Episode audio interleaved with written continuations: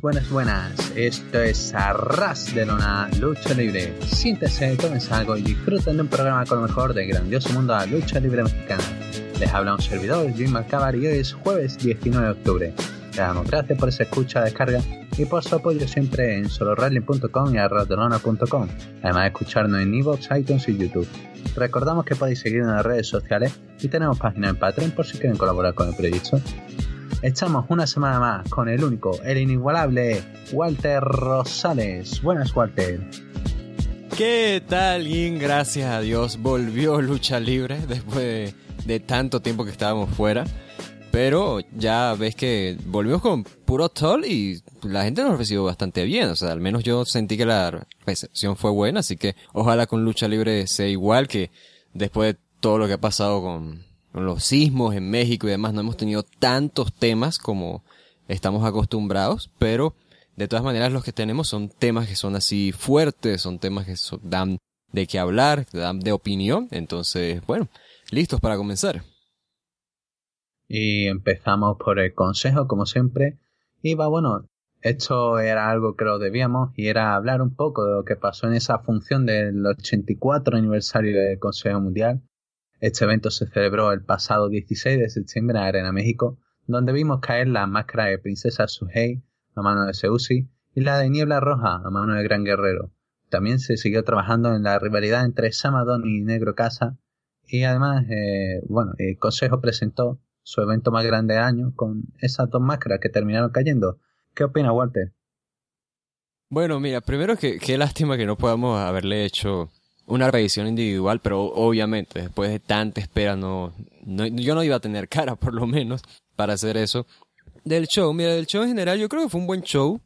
Eh, fue un show que se sintió como, como una buena función, no, no iba, iba a decir de viernes, pero no fue un viernes, fue un sábado. Pero eh, me pasa lo mismo que sucedió el, año pasado, y es que no sentí que fuera la mayor función del año. O sea, me pongo a ver esto, esto, esto como en la cartera ya habíamos adelantado que no parecía la gran función del año de Consejo Mundial. Y si evalúas con las anteriores, pues claramente se notaba que había un bajón. Y el tener a Gran Guerrero enfrentando a Niebla Roja en este contexto además, hizo que, bajara bastante la, expectativa. Y en general eso, esa fue la mayor crítica que le puedo hacer, es que no se sintió como una gran función, fue, un, fue una buena función, pero no se sintió como una. O sea, a pesar de que quizás todas las luchas sentí que te estaban dando algo.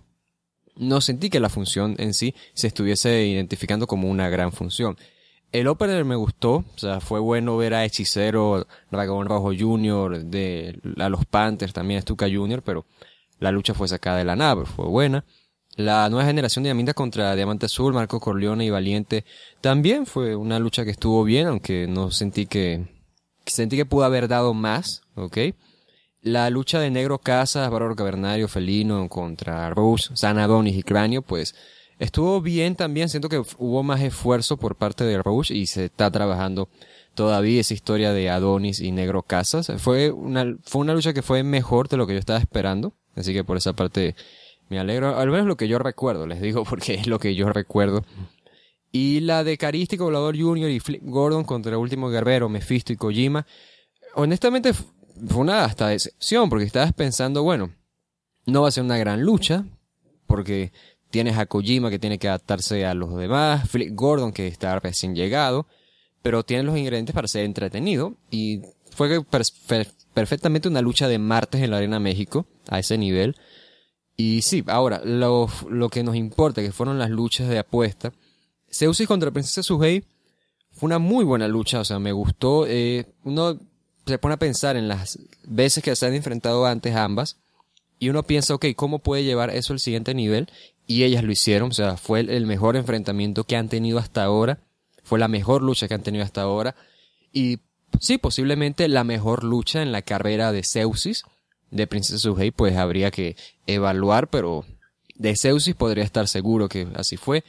Y fue una lucha que además se, me gustó que sobre todo este recurso que se, que se usa mucho en México de las tres caídas, ves que suele hacer de que, bueno, la primera pasa rápido, la segunda también, y está claro cómo va a ir la primera y la segunda. Pues.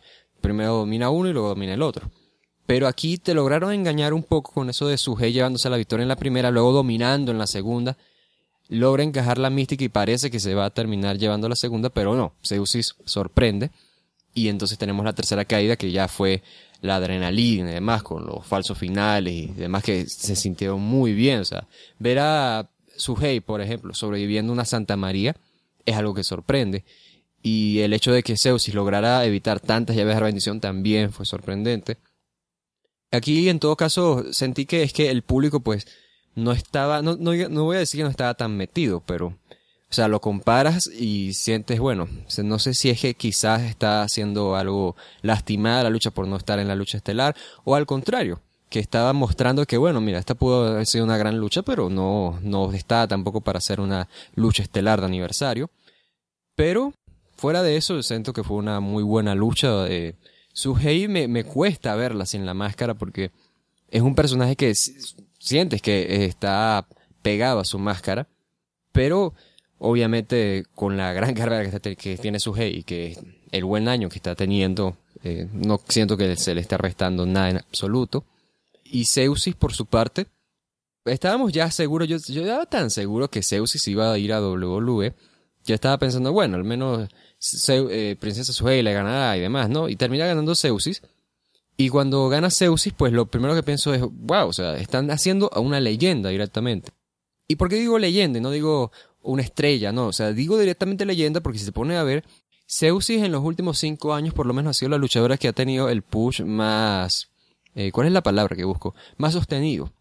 Pueden decir de repente de talla, pero en los calendarios de ambas es completamente distinto, así que me quedo más con Zeus, que ha tenido campeonatos, pero los pierde, pero vuelve por otros, gana la máscara de alguien, o sea, siempre ha estado en algo Zeusis y ha estado en algo tanto al nivel de que llega a un aniversario y es la primera mujer que gana una máscara en aniversario, ya siendo la de Princesa Suhei, nada más y nada menos que Princesa Suhei, si algo tanto remarcaron de su carrera es que ella siempre venía y derrotaba a las extranjeras que querían llegar y, triunfar en el Consejo Mundial. Y Zeusis por su parte llega, con la puertorriqueña que llega a imponerse y termina ganando las máscaras de Silueta, de Vaquerita, de Princesa Suhei, campeona nacional femenil, o sea, están construyendo ya una leyenda directamente y hasta siento que es una lástima el hecho de que Zeusis sea tan, tan fiel y tal leal al Consejo Mundial porque hasta me gustaría verla en otros escenarios. Claro, está, ha luchado en Japón y demás, pero siento que puede crecer todavía más. Siento que hasta pues está quedándose corta de lo buena luchadora que es. Y eso por una parte, eso fue buenísimo. Ahora, el, la lucha estelar, esto es donde se da la polémica aquí, porque si no cuido tanto mis palabras, la gente me va a tildar de una u otra cosa. Y voy a empezar directamente por, por lo claro. O sea, la lucha fue una muy buena lucha. Es más, la lucha fue el mejor gran guerrero contra Niebla Roja posible. O sea, ya hemos, habíamos visto las luchas de ambos y no habían sido nada especial.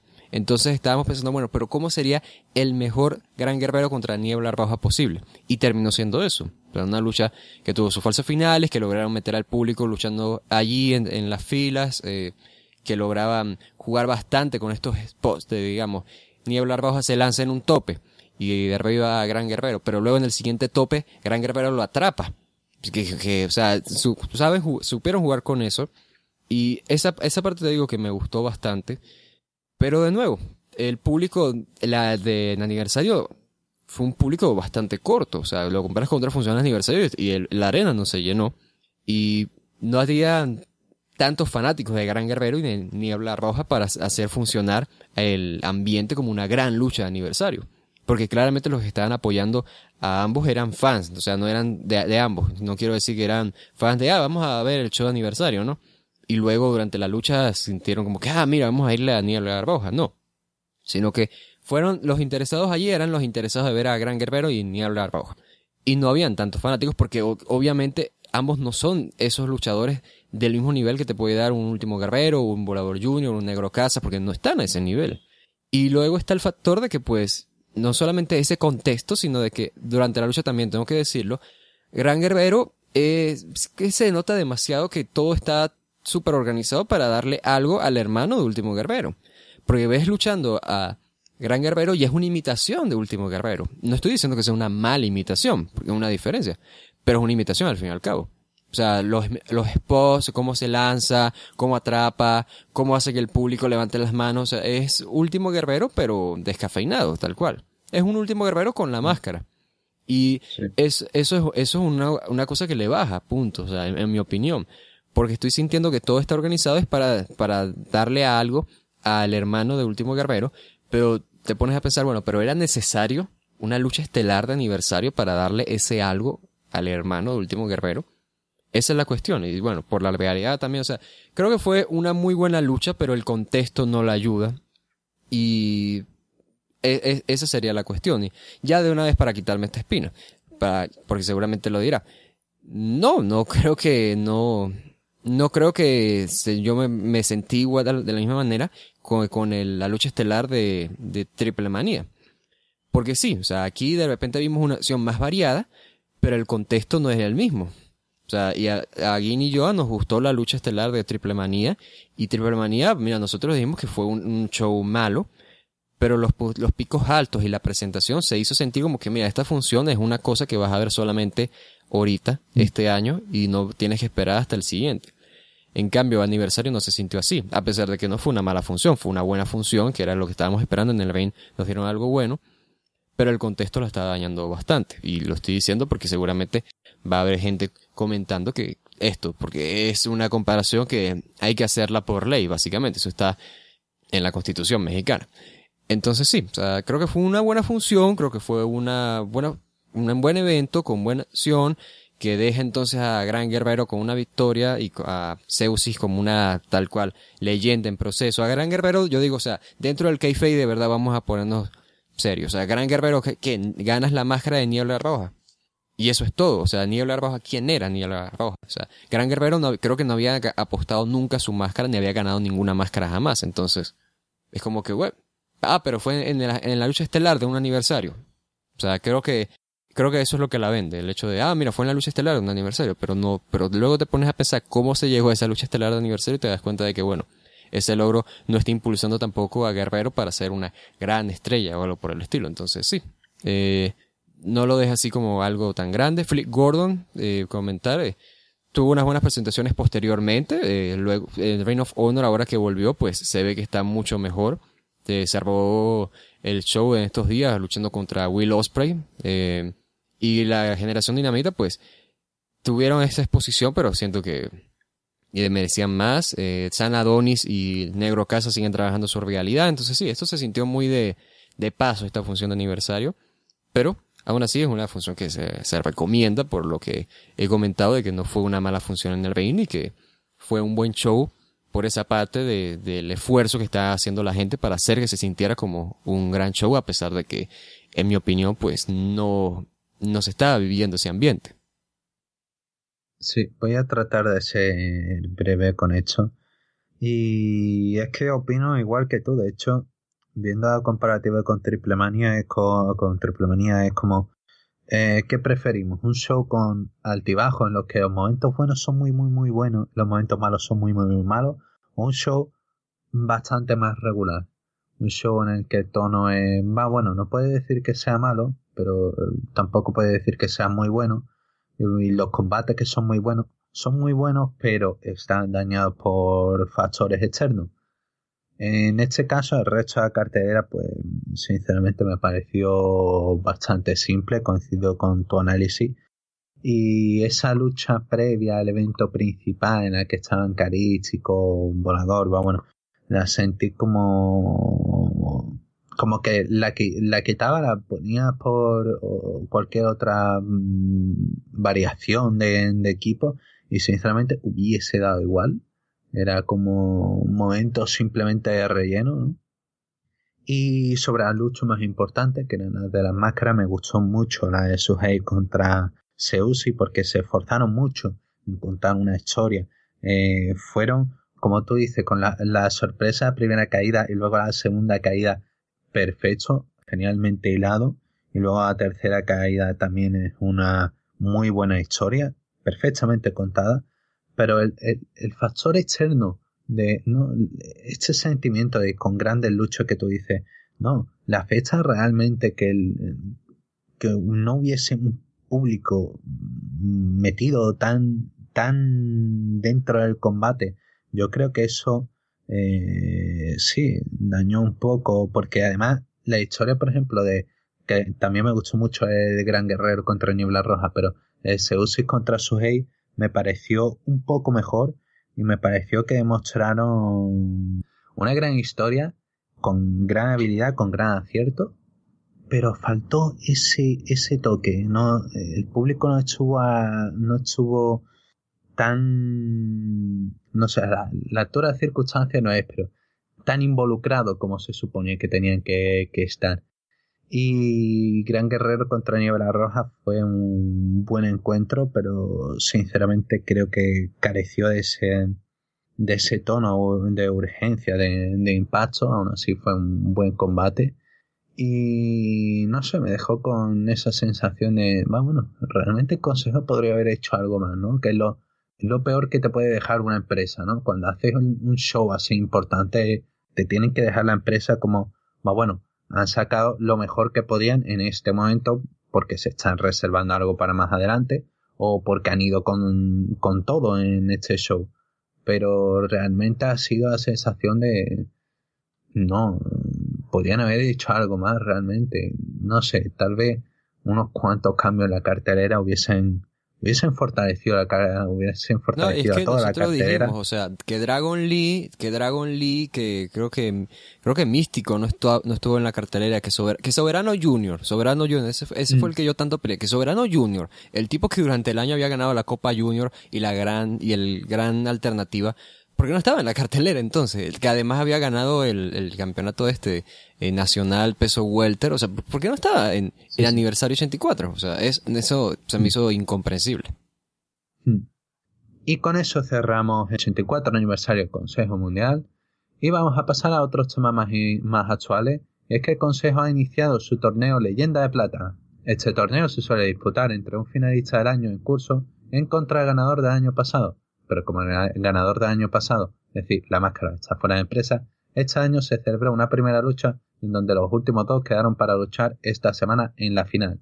Los participantes del torneo fueron Dragon Lee, Místico, Bárbaro Cavernario, Forastero, Sansón, Titán, Negro Casas, Puma, Tiger, Mephisto, Guerrero Maya Jr., The Panther, Virus, Sobrano Jr., y finalmente quienes avanzaron a final fueron Carístico y Volador Jr., que lucharán este, este próximo viernes 20 de octubre.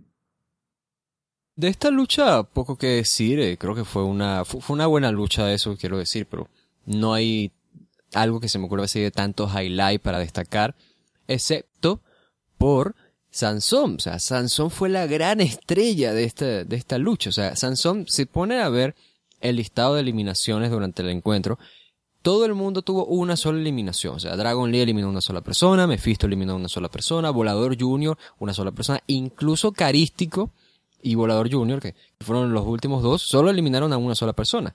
Pero Sansón eliminó a cuatro. Sansón eliminó a cuatro personas en una lucha así de torneo cibernético. O sea, el gran, la gran estrella de la lucha. Y eso te habla además de que, mira, tienen la confianza como que no ponemos a Sansón en el, en el Leyenda de Plata, pero se queda allí a la puerta porque quedó entre los últimos tres. Y una de las, dos de las eliminaciones fueron por, por doble conteo, es decir, hizo un German suplex y también tenía las piernas sobre alguien haciéndole el conteo. Que en ese momento él también tenía los hombros planos y en comentarios lo dijeron, o sea, él también se eliminó, se eliminó a sí mismo, imagínate, Guinness. O sea, haces un póker en fútbol y además haces un autogol para tu propio equipo. O sea, hiciste cinco goles Sí, uno autogol, pero hiciste cinco goles, ¿no? O sea, te digo, la gran estrella de la lucha, eso me llamó bastante la atención. Así que ojalá no se queden simplemente en el que, ah, bueno, lo consideramos para estar allí a punto, pero ese a punto se termine pronto y ya esté logrando las grandes victorias. Y con Carístico Volador Junior, pues llama la atención, obviamente por ser una realidad de bastante tiempo y demás, pero llama la atención sobre todo por eso, porque normalmente a Volador Junior los solemos presentar en Consejo Mundial como este técnico, pues querido por el público y demás. O sea, las últimas luchas que había tenido contra Bárbaro Cavernario, él, pues ganó la Copa Boy Bonares también, o sea, lo habíamos presentado como el gran técnico. Y ahora, pues, lo estamos viendo es como Este tipo que tiene estas rencillas, que todavía tiene rencor y que está pues hasta rozándolo a rodo directamente en contra de Carístico. Esta lucha pues espero que sea una buena, o sea, Carístico con Volador deberían de esforzarse. Y yo quisiera ver a Volador ganándolo porque ganó el Leyenda de Plata una vez y creo que estaría bueno verlo ganando el Leyenda de Plata de nuevo. Y porque si es cierto que Carístico y Consejo Mundial ya no tienen vecinos y demás, igual yo si fuera Consejo Mundial pensaría, bueno, igual no le vamos a dar este, torneo a, a Carístico porque quién sabe, ¿no? No, de, no por tener malicia a Carístico para nada, sino porque digo, es mejor tener el Leyenda de Plata asegurado el próximo año que Volador esté dando una lucha muy buena con el próximo retador a darle eso a, a Carístico y que gane otro Leyenda de Plata, que ya bastantes tiene. Así que me gustaría ver a Volador Junior ganándolo y sí, bueno, a ver entonces qué nos ofrecen esta semana. Y con esto también pasamos a otros temas. Es que respecto a otras a próximas funciones, el Consejo ha confirmado la fecha de sus funciones especiales de Día de Muertos, las cuales se realizarán los, los días 3, 5 y 7 de noviembre. Todas se celebrarán en la, Arena México. Al momento de grabar, bueno, ahora mismo si la, la empresa ha revelado eh, más información para de estas funciones, se ha anunciado que para, para la fecha del 3 de noviembre estarán Último Guerrero y Carístico, para el 5 Ángel de Oro y Mefisto, y para el 7 Bárbaro Cavernario y Niebla Roja. Y aquí pues creo que Ángel de Oro, o sea, es que, es que estoy haciendo ya memoria, estoy pensando, Ángel de Oro creo que era campeón semicompleto, no, porque semicompleto Sí, ay Dios, e, es, eso de, eso de, de, de los campeonatos, lo vamos a hablar en un momento también. Pero sí, eh, llama la atención eso de que estén anunciando estas luchas de Mephisto Ángel de Oro, que creo que va a ser por un campeonato. También que Carístico Último Guerrero, que también creo que va a ser por un campeonato. Creo que Último Guerrero es campeón pes, eh, semipesado histórico en EWA. ¿Ven lo que pasa con los campeonatos? Y Ángel de Oro no era campeón peso medio de peso medio, peso eh, medio. Sí, sí, sí, era era semi era semi completo. Luego pasó al medio. Em, y con ¿cuál, cuál era la otra lucha? Ah, Bárbaro y Niebla Roja. Supongo que será por el campeonato semicompleto de Niebla Roja. Ahora, sea semi pesado, pues, eh, también. En ninguna de las luchas son particularmente grandes, o sea, Carístico y Último Guerrero pues son los de los nombres y demás, ok. Pero no se siente como que, ah, la gran lucha que podía haber dado, porque más bien yo pensaba que estaban apuntando a un Sam Adonis en contra de Negro Casas, que era lo lógico por la historia que estaban manejando, pero supongo que eso lo querrán estirar todavía más. O si no, simplemente anunciaban el regreso de el torneo del campeonato universal. Entonces, no, no sé, como que no, esta función de Día de Muertos ahí pierde algo. No pierde tanto, no pierde tanto, pero pierde algo. Porque el, al, año pasado no, no recuerdo cuánto fue mi opinión sobre eso, pero ahora eh, en retrospectiva siento como que bueno, o sea, fue buena decisión tener el campeonato universal allí porque así tenías algo por el que pelear en la lucha estelar y demás, ¿no? Y normalmente pues en, el Día de Muertos se suele tener esto de, de la gran lucha con una realidad y demás, pero en este año, pues, Carístico Último Guerrero. Como que, bueno, vamos a revivir viejos tiempos. Y no sé, siento que, hablando específicamente de la función de viernes, podían haber hecho algo mejor, algo más fuerte. Lo importante es que la función de Día de Muertos es más por el espectáculo que por las carteleras y demás. O sea, lo importante va a ser ver a los artistas exponer sus obras, a las piezas que armen las edecanes, por el ambiente que se, que se tenga en la arena allí todo arreglado, o sea, eso va a ser lo importante. Este año eh, van a estar hechiceros haciendo eh, el papel de Cholol, creo, espero que lo, que lo dijera bien, ¿ok? Y va a tener a su séquito que según leí son bestias corazones entonces pues Así como Dali fue el año pasado quien interpretó el papel de una diosa, ahora Hechicero va a tener el papel de un dios y, Hechicero pues es el candidato perfecto para esto. Y sí, bueno. A ver, entonces, eh, las funciones de Día de Muertos siempre son buenas. Simplemente la crítica que le doy sería esa, porque bueno, o sea, hubiese querido una lucha pues con historia actual o con algo jugándose para la estelar de, el show del viernes, del 3 de noviembre. Ahí queda eso y vamos a pasar a hablar sobre el evento de Fantastica Mania, eh, los shows, la gira de show realizada del Consejo Mundial en Japón de mano de New Japan Pro Wrestling. Y es que, ah, bueno, ya se eh, conocía que las fechas en las cuales se iban a realizar estos eventos, los cuales eran el 12, 14, 15, 16, 17, 19, 21 y 22 de enero. Eh, es la primera vez que se realizan ocho, ocho eventos, creo que son ocho, va bueno, es la primera vez que se realiza tal cantidad de eventos.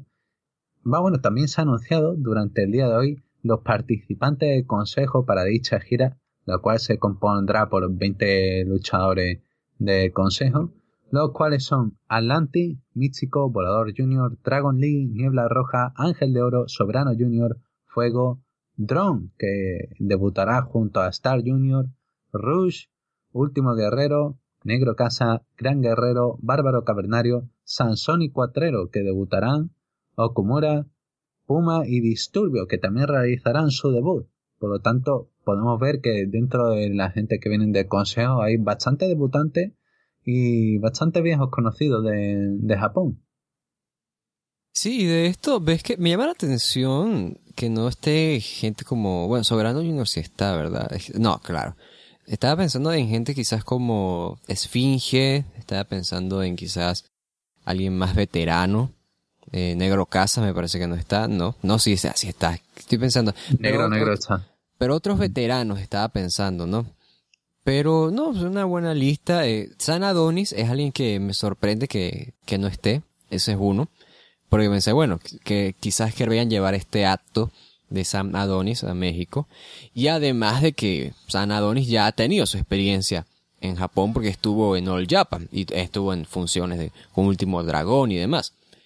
Que se podría eh, reducir aquí para criticar sería de repente que no cambia tanto la, la esfera estelar, ¿no? Porque ves que tenemos a Atlantis, a Último Guerrero, que van a tener su lucha de Atlantis y Último Guerrero.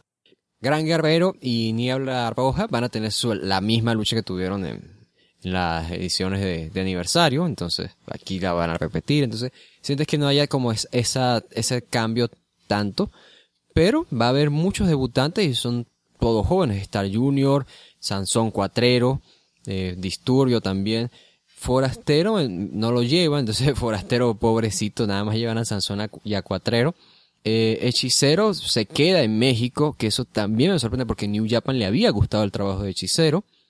Pero, bueno, supongo que hay gente que tiene que quedarse en México, ¿no? O sea, no pueden ir todos. Marco Corleone es uno, ¿ves? Marco Corleone, y supongo que es de esos que se queda en México porque va a tener que encabezar las funciones. Y el hecho de que esté Rush ya significa entonces que van a estar los ingobernables de Japón, entonces va a haber esa interacción allí. Quizás Atlantis siga con sus problemas ahí, con Naito. Entonces, bueno, ahí se va manejando la, la, la, cartelera. Creo que va a brillar más este año por esas interacciones de New Japan y de Consejo Mundial. Y digo este año porque no es como que, ah, en el resto de años es nunca, nunca destacaban las interacciones entre los luchadores de New Japan y Consejo Mundial. No es eso, no es eso. Sino que llamaba también la atención, o sea, o por lo menos en mi, en mi opinión, eso, lo que más destacaba era ver cómo eran los luchadores de Consejo Mundial en un ambiente de un show de New Japan. En cambio aquí siento que va a estar, van a jugar más por esa idea. Eh, no han anunciado carteleras, pero no creo que vaya a haber tantas luchas individuales como las hubo en la Fantástica Manía pasada. Atlantis, por cierto, hay que destacar que todavía no ha hecho su regreso al, ring porque todavía está con lo de la lesión en la rodilla, pero ya tienen asegurado de que, bueno, él de que va a Japón va a ir, ¿no? Entonces llama la atención eso. Y bueno, sobre, me llama la atención, ah, pero eso soy yo, el hecho de que estén tantos jóvenes. Eh, espero que puedan tener la oportunidad de robarse el show, o al menos de destacar. Quiero ver qué tal le, lo hace Drum, y quiero ver qué tal le va a Cuatrero y a Sansón. Espero que de repente defiendan los campeonatos de la Arena Coliseo allí, en, en el Korakuen Hall, que siempre es extraño pensar en eso, ¿no? Pero por, como por Fantastic Manía siempre va a haber hype y a ver entonces cuando anuncien las carteleras si nos dan más detalles de cómo van a ser los shows, pero yo creo que van a apuntar a no hacer tantas luchas por individual y simplemente es más volver a eso de la mezcla, de cómo sería ver a alguien acá de New Japan haciendo este equipo con alguien de, de bueno, de Consejo Mundial. Y bueno, también una ventaja aquí que no lo habíamos comentado, no lo había pensado, es que ya este año hemos tenido la participación de gente como Michael Elgin, como Yuichi Robinson, también como Satoshi Kojima. Entonces, volverlos a ver aquí con los de Fantastic Manía ya va a ser no como a la primera vez que nos encontramos, no, sino que, oh, bueno, ya nos conocemos y ya podemos hacer algo mejor, entonces. Sí, y a ver si puede haber algún combate individual así eh, que pueda surgir. Mira, Volador Junior contra Juice Robinson, lo quiero ver. Eso es uno que me gustaría ver. Sí, sí. Sí, la verdad que ahora me han dado ganas de verlo.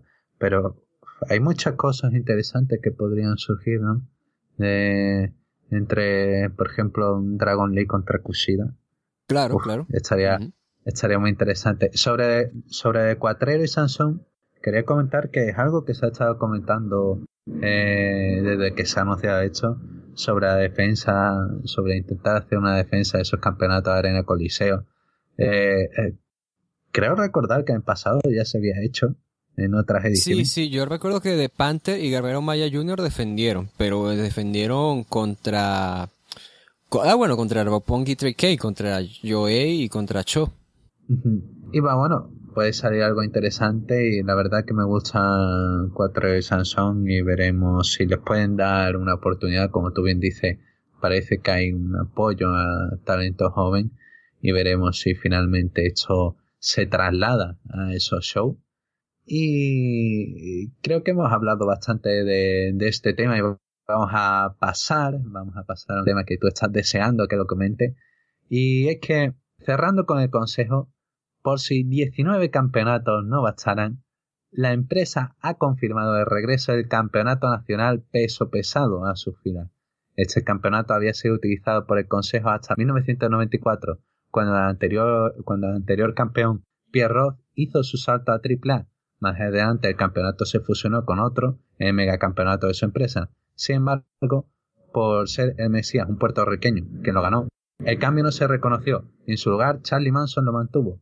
Manson abandonó, abandonó AAA y perdió el campeonato en, en promociones Perro del Mar, de quien saldría Héctor Garza como campeón y terminaría falleciendo en 2013. Ahora el Consejo ha recuperado derecho al uso del campeonato a través de la Comisión de Lucha y Boxeo de la Ciudad de México y se decidirá un nuevo monarca este 22 de octubre en una lucha donde participarán Rush, Shocker, El Terrible, Diamante Azul, Stuka Jr., Gran Guerrero, Blue Panther Jr., Euforia, Vangelis, Cráneo, Pierro y Cuatrero.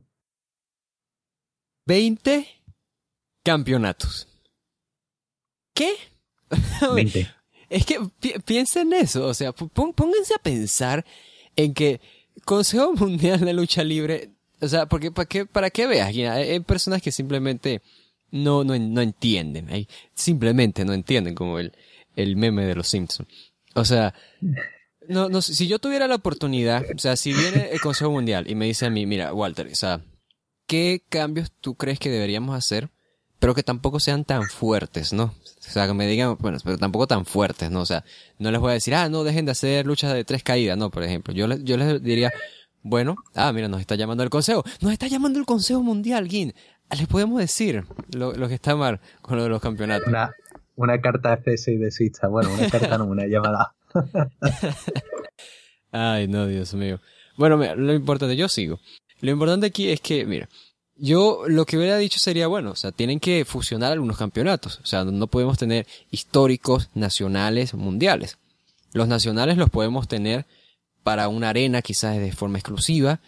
Los, históricos deberían desaparecer, pero darle importancia a los mundiales. O sea, lo que pasa es que en México está esta creencia dentro de los luchadores, no tanto dentro de los fanáticos, sino dentro de los luchadores que, ah, mira, tengo este campeonato, soy un tipo importante. O sea, este campeonato ellos lo toman como algo serio. Los, fanáticos no lo toman como algo serio los, los campeonatos en México, pero entre los luchadores se toma en serio los campeonatos. Y eso se, se ve, por ejemplo, cuando ves declaraciones de gente como Sexy Star que dice, no, yo nunca perdí el campeonato Reina de Reinas. Y ellos, y ella hace énfasis, ¿no? De que yo nunca perdí ese campeonato, como que mira, ese campeonato es mi gran premio. Entonces, se lo toman en serio.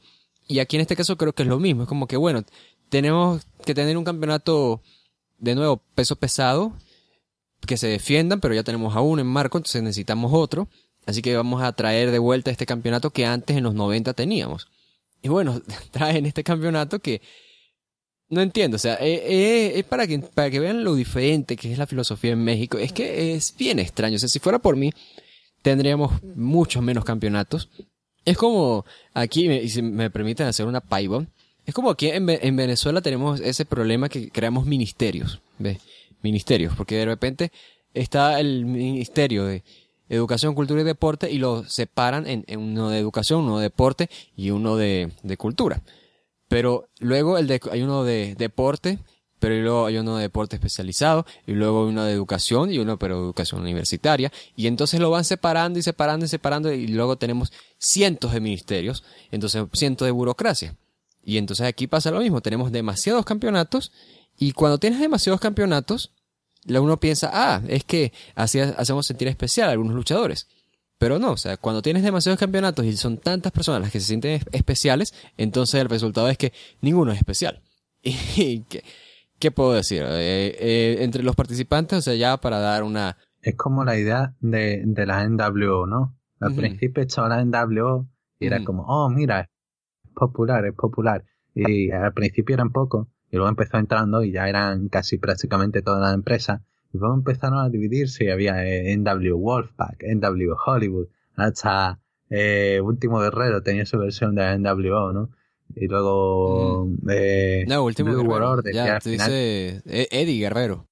No, eh, digo eh, Ultimate Warrior. Es que aquí en ah, España ah, sí, sí, sí. lo tradujimos como Último Guerrero, por lo tanto me sale naturalmente decir Último Guerrero. Sí, sí, sí. Cosas de, de, la traducción Ultimate Warrior, tenía su versión. Y todos empezaron a hacer su versión y al final perdió ese aura de, oh, mira, esto es chulo para ser algo uno más. Perdió, como tú bien dices, ese aire de, especial.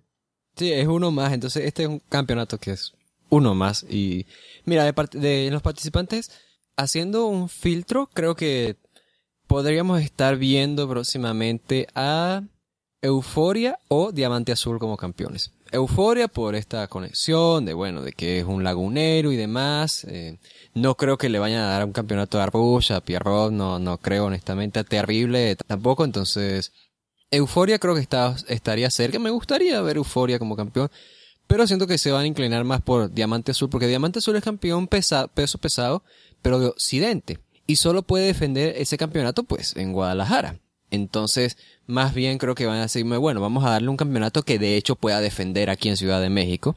Y tendríamos a Diamante Azul como nuevo campeón, pero yo me voy por ahí. Por, si no es Euforia, sería Diamante Azul. Y bueno, 20 campeonatos, muchachos. ¿Qué, ¿Qué, más se puede decir, por favor? Nunca son suficientes campeonatos, Walter. Nunca son suficientes. Y. va, bueno. Así se Triple eh, ¿no? Me preguntan, ¿pero cuántos más va a ganar? Nunca son suficientes. Nunca, nunca. Yo, de hecho, Triple H eh, estará con 60 años, superará a Ric Flair y superará a lo que lleve ya en aquel momento John Cena. Y ya para él quedar en la cima. Y bueno, pasamos a Triple A, pasamos a otra empresa y vamos, vamos, Vamos a realizar una pequeña aclaración, siempre lo hacemos con los eventos, con algunos eventos de AAA, y es que eh, como Héroes Inmortales 11 todavía no se ha transmitido, vamos a esperar unas dos semanas para, para que se emita. Y entonces podremos comentarlo en el programa y tendréis aquí nuestras reflexiones. De lo que sí podemos hablar es sobre el evento más reciente que tuvo AAA y fue el evento especial de Ring and Rock eh, Stars este evento se celebró el 23 de septiembre en el Hard Rock Hotel de la Riviera Maya. El evento fue transmitido además por Twitch en inglés y español y fue utilizado también para recaudar fondos para la Fundación Save the Children debido a los recientes sismos en México.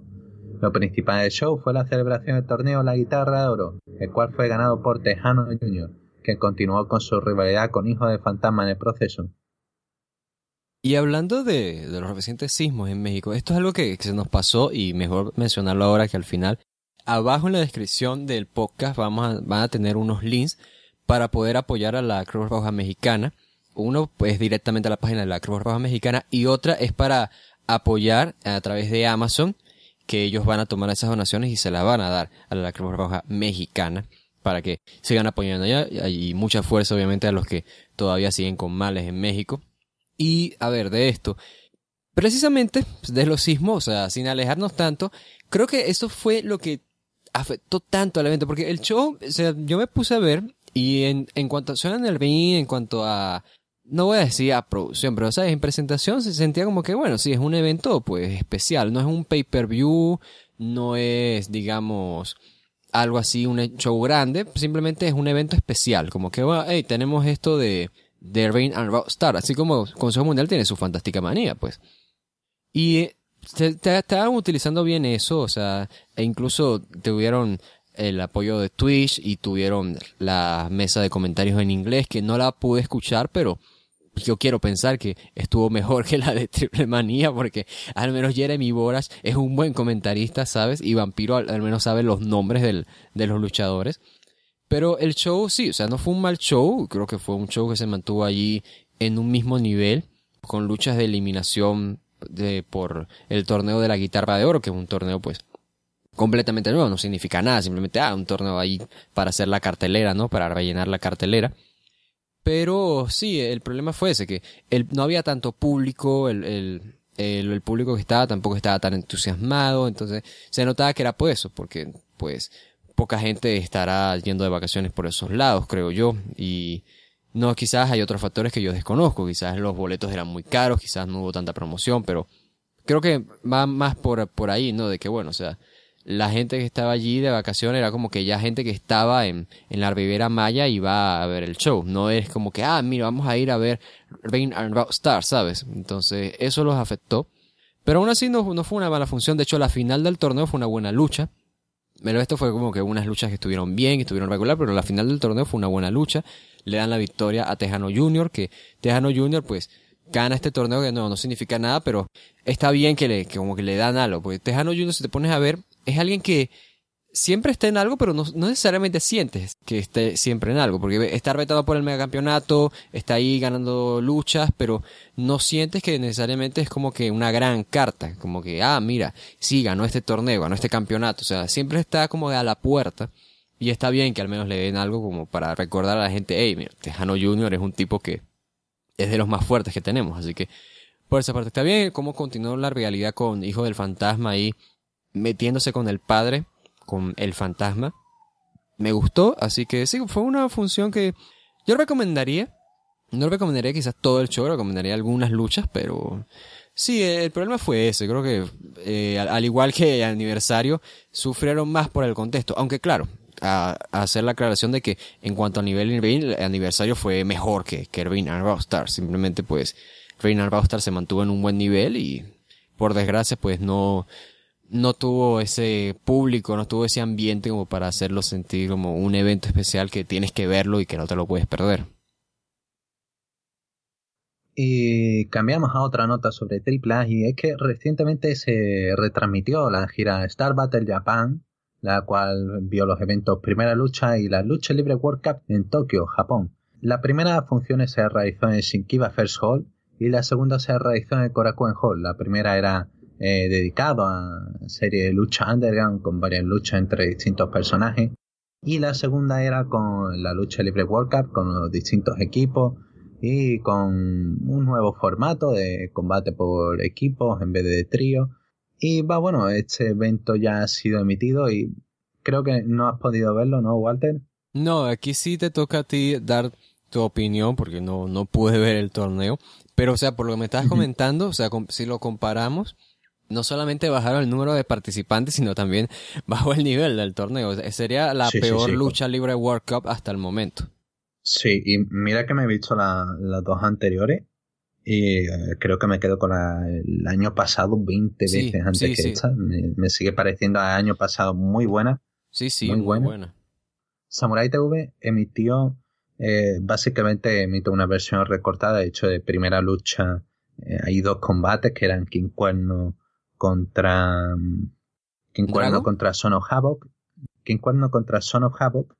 Y el main event que era mm, Vampiro contra Mil Muertes. Que en principio uno dice, ah, mira, está bien. Pero, buf, Vampiro estuvo, estuvo al nivel que está Vampiro. Tampoco le vamos a pedir más al pobre hombre. Pero, vaya, no fue nada especial. Fue 90% ofensiva, golpes y chops. Algunos fallos de Vampiro, como un intento de plancha que casi acaba en tragedia, menos mal que lo salva mil muertes, pero vaya, es un momento claramente bochamania. Yo te iba a preguntar por eso, ¿eh? porque ves que. Porque los anteriores mil muertes, bueno, Ricky Banderas, el Mesías contra Vampiro, a mí siempre me habían parecido buenos. O sea, eh, yo los conocí por Puerto Rico y en Puerto Rico siempre se mantuvo así como que, bueno, cuando el Mesías está muy fuerte hay que traer a Vampiro. Ah, cuando Vampiro está muy fuerte hay que traer al Mesías. Mm. siempre eran los rivales predilectos. Ah, bueno, incluso en Wrestling Society X, ese, ese eh, programa de MTV, ellos fueron rivales. Entonces, y siempre, me parecieron así, bueno, pues saben dar luchas hardcore, luchas fuertes y, y cuánto, cuánto personajes chocaban bien, pero claro, ahora ves, comparas a el mil muertes en contra del vampiro actual eh, y piensas, bueno, esto no es, esto no es ni la sombra de lo que eran las anteriores luchas entre ambos. Dejando de lado el estado de vampiro, que hay que tenerlo en cuenta, pero eh, es el tema de que tampoco había historia, la limitación de tiempo, por ejemplo, el combate entre Cuerno contra eh, contra uy, se me acaba de ir, contra Sono Havoc. Creo recordar que era contra Sono Havoc. Ahora no estoy seguro. bueno, el aquel combate fue divertido, pero igualmente estaba muy limitado de tiempo y este también tenía esos 10 minutos, pero tampoco contaba mucho, no había historia de por medio eh, a pesar de la rivalidad que tienen estos dos, que han tenido estos dos. Pero aquí no hubo nada de eso, simplemente fue combate estándar y que termina por la intervención de Nosawa y de Fujita. Y todo para preparar la lucha libre World Cup. Por un lado, el show de primera lucha pintaba estar bien, pintaba estar entretenido, no tenía otra pretensión. Además estaba ambientado así como lucha underground, así que eh, divertido, pero por otro lado era como eh, has ido a Shenkiba First Ring a ver un, evento de lucha underground y tu final es preparar la lucha libre World Cup del día siguiente. Tú como aficionado has pagado un show que simplemente es un, la previa del show de mañana, por lo tanto realmente no has visto lo importante. Es como, va bueno, ¿para qué he venido a este show? Esa es mi, mi reflexión, ¿no? De como aficionado, si hubiese ido, me hubiese sentido como, va bueno, ¿para qué he venido? ¿no? Ese sentimiento como que no es bueno para crear expectativas, pero va bueno. No, y sabes también que yo también pienso de que cuando, cuando hablamos de, hicimos algo de previa, me acuerdo que llegamos a comentar así de, bueno, está sintiéndose lo suficiente como luchador underground, pero igual puede dar más. Y digo, o sea, tuviste la baja de si estar, al menos podrías llevarte a Cobra Moon o a Mariposa, ¿sabes? o sea, podrías llevarte a una mujer de luchador underground. Y si quieres más relleno en la cartelera, quizás el problema era eso, que no, no podían alquilar tanto tiempo la arena, algo por el estilo, pero podías llevarte a Cortés Castro, se me ocurre, ¿no? Podías llevarte, o sea, gente de que no, no, que no trabajen de Crash, podías llevarte a, bueno, Cortés Castro, Pimpinela Escarlata, quizás, podías llevarte a Mascarita Sagrada, o sea, gente de, de, lucha underground que la gente reconozca, porque los que fueron a ver primera lucha fueron porque conocen de lucha underground, pues. Perdón, era contra Drago, sí, sí, sí, tenías mm, razón, tú eras okay. Cuerno contra Drago. Va, bueno, era básicamente eso lo que pudimos ver, tampoco que hubiese mucho más de eso, hubo tres combates más eh, que atraían, llamaban la atención, pero bueno, es una versión resumida de lo que emite Samurai. Pero el, y torneo, pues eso fue primera lucha, el torneo, el torneo lo importante, ¿no? Eh, en el que teníamos los equipos de Triple A México, Psycho Clan y Pagano, NOAA de Estados Unidos, Quiet Stone y Cody Hall, EGF, eh, no es Hinoki, es International Genome Federation, Nosawa Rongai y Kendo Kashi contra Lucha Underground Resto del Mundo, Vampiro y Mi Muerte, NOAA por Japón con Double X, eh, Taiji Shimori Hiroki, contra equipo de Lucha Underground Estados Unidos, Havoc y Marty DeMoss, y estaba también el equipo de Impact Wrestling de Andrew Everett y DJC contra el equipo de lucha underground de México de Drago y Aerostar. Vale, la primera lucha fue ya para asentar un poco el tono, ¿no? Básicamente veías a Psycho y Pagano haciendo su rutina, Psycho llamando a Recho puto. Eh, de hecho, Cody viene bastante bien hecho. Me gusta cómo Cody intenta añadir personalidad, pero. Y, es curioso que en esta lucha Quiet Stone, Quiet Stone, que mide como unos 70, pero luce como si fuera un mini.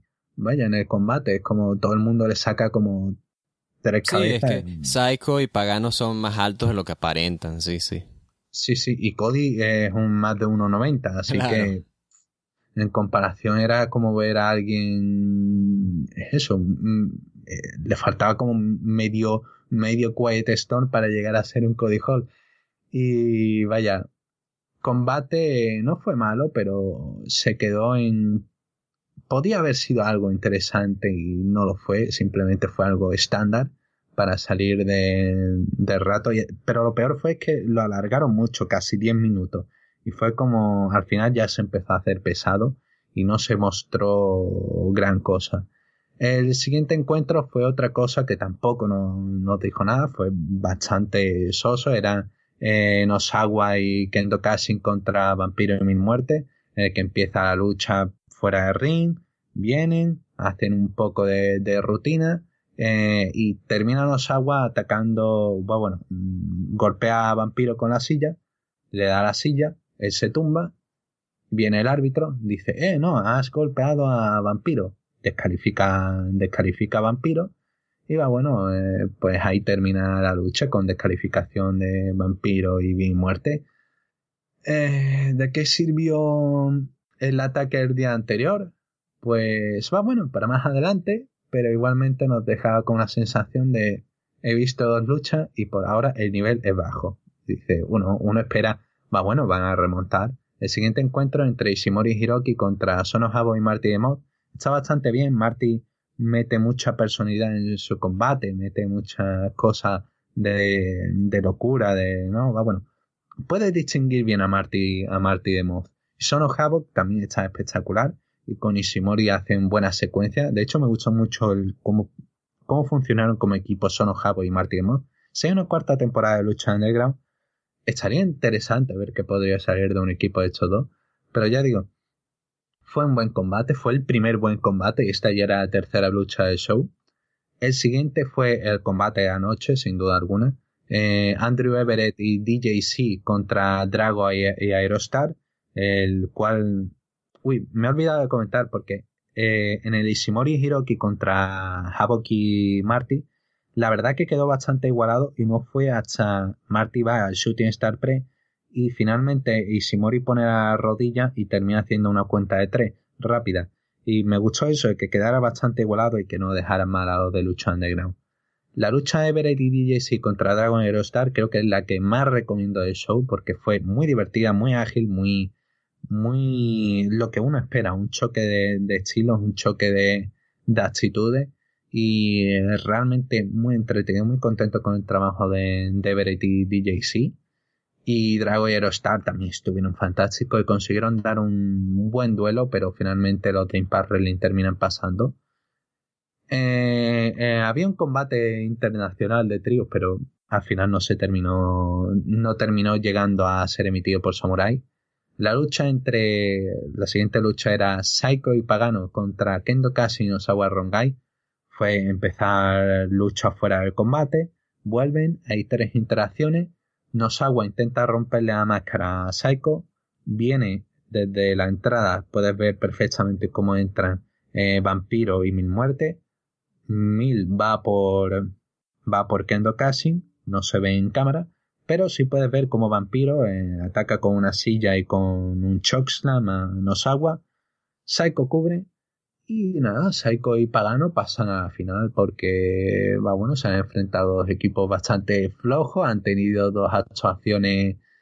Es que no puedo decir que sean que sean buenas, es que tampoco es algo malo, es simplemente estándar que puedo llegar a verlo hasta en algunas ocasiones como en, en esa lucha, en esa lucha, la semifinal realmente dirías que lo que les afectó fue trabajar contra Nosawa y Kendo que ten, tenían que obligatoriamente hacer esta historia con vampiro y mil muertes o, o de repente en contra de, de Ishimori e Hiroki hubieran dado una mejor lucha. O sea, sé que estuvieron en la final, ok, pero digo, hubiera sido una mejor lucha así con más la tiempo. historia con más tiempo, quizá. Un poco más hardcore, quizá. Pero es que hay una serie de factores, el tiempo, muy limitado, todos los combates muy limitados. Sí, muy cortos.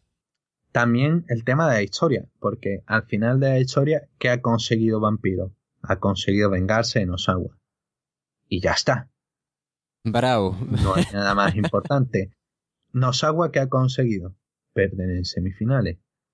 Es que no, no, no veo ningún sentido a nada lo que se consiguiera con esta historia. Una historia que no llevaba nada, que simplemente era para hilar a los dos shows y que nos dio un par de combates vacíos y sin nada interesante. No, y para, añadir, y para añadir que en las, en las últimas luchas libre World Cup no habíamos tenido este tipo de historias y creo que eso era lo que hacía funcionar tanto el torneo, el hecho de que no estuviésemos viendo este tipo de cosas. Sí, es verdad que en el último torneo hubo una intervención, o, o sea, hubo una trampa en la final, pero eran de, de un mismo participante de esa lucha, entonces, sí, este, el hecho de que quisiera añadir esto con Vampiro fue simplemente otra vez queriendo hacer que, que Vampiro sea una estrella. Pero mira, era una buena idea porque hubiese servido, si lo hubiesen configurado de otra manera, ¿no? En plan de, tienen un careo en primera lucha y ahora empiezan a picarse, ¿no? Empieza, eh, empieza una rivalidad, ¿no? Empiezan a ver los combates uno a otro, se quedan ahí mirando. Eh, Vampiro gana su, su combate a pesar de que lo distraen eh, Nosawa termina ganando su combate y ambos terminan llegando, terminan llegando a la final y hay un enfrentamiento y entonces has construido una historia dentro del torneo con una rivalidad y entonces tiene sentido, pero es que esto no Ah, lleva pero- nada. Es pero tú me ninguno, estás- es que ninguno tú- gana nada. Tú nos Ninguno estás gana queriendo hacer a nada. cuatro luchas de vampiros en dos días aquí, entonces, ¿por qué eres tan malvado? O sea, ¿por qué? No, digo, si tuviera, si, si hubiesen querido hacer que la historia tuviera sentido, otra cosa que fuera Claro. eh, limitada por, otro, por otros factores, pero si hubiesen querido hacer algo que tuviera sentido, hubiesen ido por eso. Pero va, bueno, terminan pasando Psycho y Pagano. Luego tenemos una lucha entre Ishimori Hiroki contra Everett y DJC, la cual empieza muy bien, pero rápidamente baja un poco el ritmo, yo creo que es lo que daña esta lucha. Baja el ritmo a mitad combate y al final intenta eh, volver hacia arriba, pero le cuesta. Y va bueno, tenemos tiempo extra y es un combate de dos minutos muy corto entre Ishimori y DJC, el cual está bastante bien. Ambos venden cansancio, pero no sé, no, no llega a entenderlo. 10 minutos Ishimori y DJC, que son un- unos atletas increíbles y están cansados. Tampoco hubo grandes castigos, va bueno, realmente hubo un par de maniobras fuera del ring, pero no sé, fue DJC lanzándose en crossbody contra una silla contra Hiroki. Tampoco fue la gran cosa porque Hiroki al final no participaba, participó Ishimori. Y va bueno, tras una secuencia, eh, Ishimori aplica un salida al sol, un Shiranui, termina llevándose la victoria. Y la final, tenemos, bueno, de mientras un combate en King Cuerno contra Angélico que simplemente, ya digo, es completamente relleno, a pesar de que actúan bien, es un buen combate, pero sin nada que contar, nada que aportar, simplemente exhibición y divertido. Y la final, pues se nos quedó en. Parecía que iban a irse otra vez al combate que habían tenido Psycho y Pagano durante el resto del torneo. Pero si tuviera que decir algo, es que este, sinceramente, fue el mejor combate que tuvieron Psycho y Pagano en el torneo, precisamente porque fue el combate en el que hicieron más cosas. El resto fue como, va, bueno, han hecho algo, eh, pero tampoco ha sido nada destacable. Aquí sí trabajaron bien en un combate eh, empezaron a enfocarse bien en Ishimori y Hiroki. Y hay un par de buenos momentos con Pagano aplicando un Celtic Cross a, Hiroki, a, Ishimori en el filo de ring. Y finalmente Saiko se queda con Hiroki, eh, que le aplica un par de, patadas y termina con el Canadian Destroyer. Y Saiko y Pagano se convierten en los campeones de la lucha libre World Cup y ahí acaba el torneo. Eh, un torneo que ya digo, no fue, este último combate final no se sintió para nada en plan de se están jugando algo importante, no, no, nada, to, toda esa, eh, eh, ¿Sabes la final del año pasado, no? ¿Te, acuerdas perfectamente la final del año pasado? En la cual había tensión, en la cual parecía que se estaban jugando algo importante y estaban luchando por algo importante.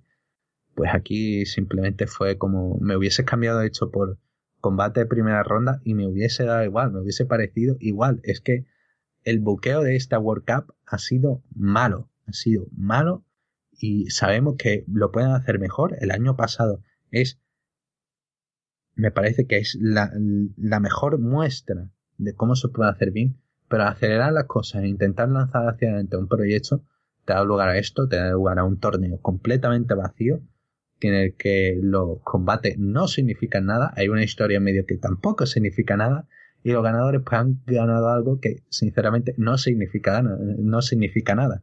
Y ese en mi resumen me ha quedado un poco extenso, pero básicamente es eso lo que se pudo ver en esta World Cup. Y de premios, eh, Ishimori fue el luchador del torneo.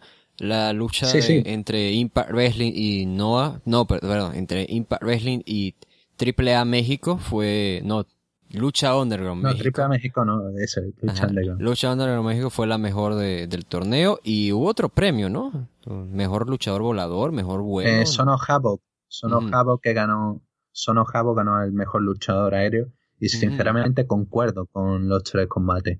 Sono en su combate se robó los momentos en los que salía. La lucha de Aerostar y Drago contra Bray DJC fue de lejos la mejor. Y Simori fue el luchador más completo, el luchador que más llevaba al equipo, el luchador que más, que más se pudo ver más dentro y más interesado en el combate, en el combate y en el torneo. Me llama la atención eso de que fue mejor luchador aéreo y no mejor vuelo como los otros años. Y que bueno, que no hubo tampoco una lucha por el tercer lugar, pero claro, o sea, de verdad se nota que, les importaba terminar a tiempo. Y bueno, o sea, yo lo, único que podría agregar sería el hecho de que si tuvieron ganancias, si el público les gustó, entonces el, se puede dar el, el torneo por bien. ¿Por qué?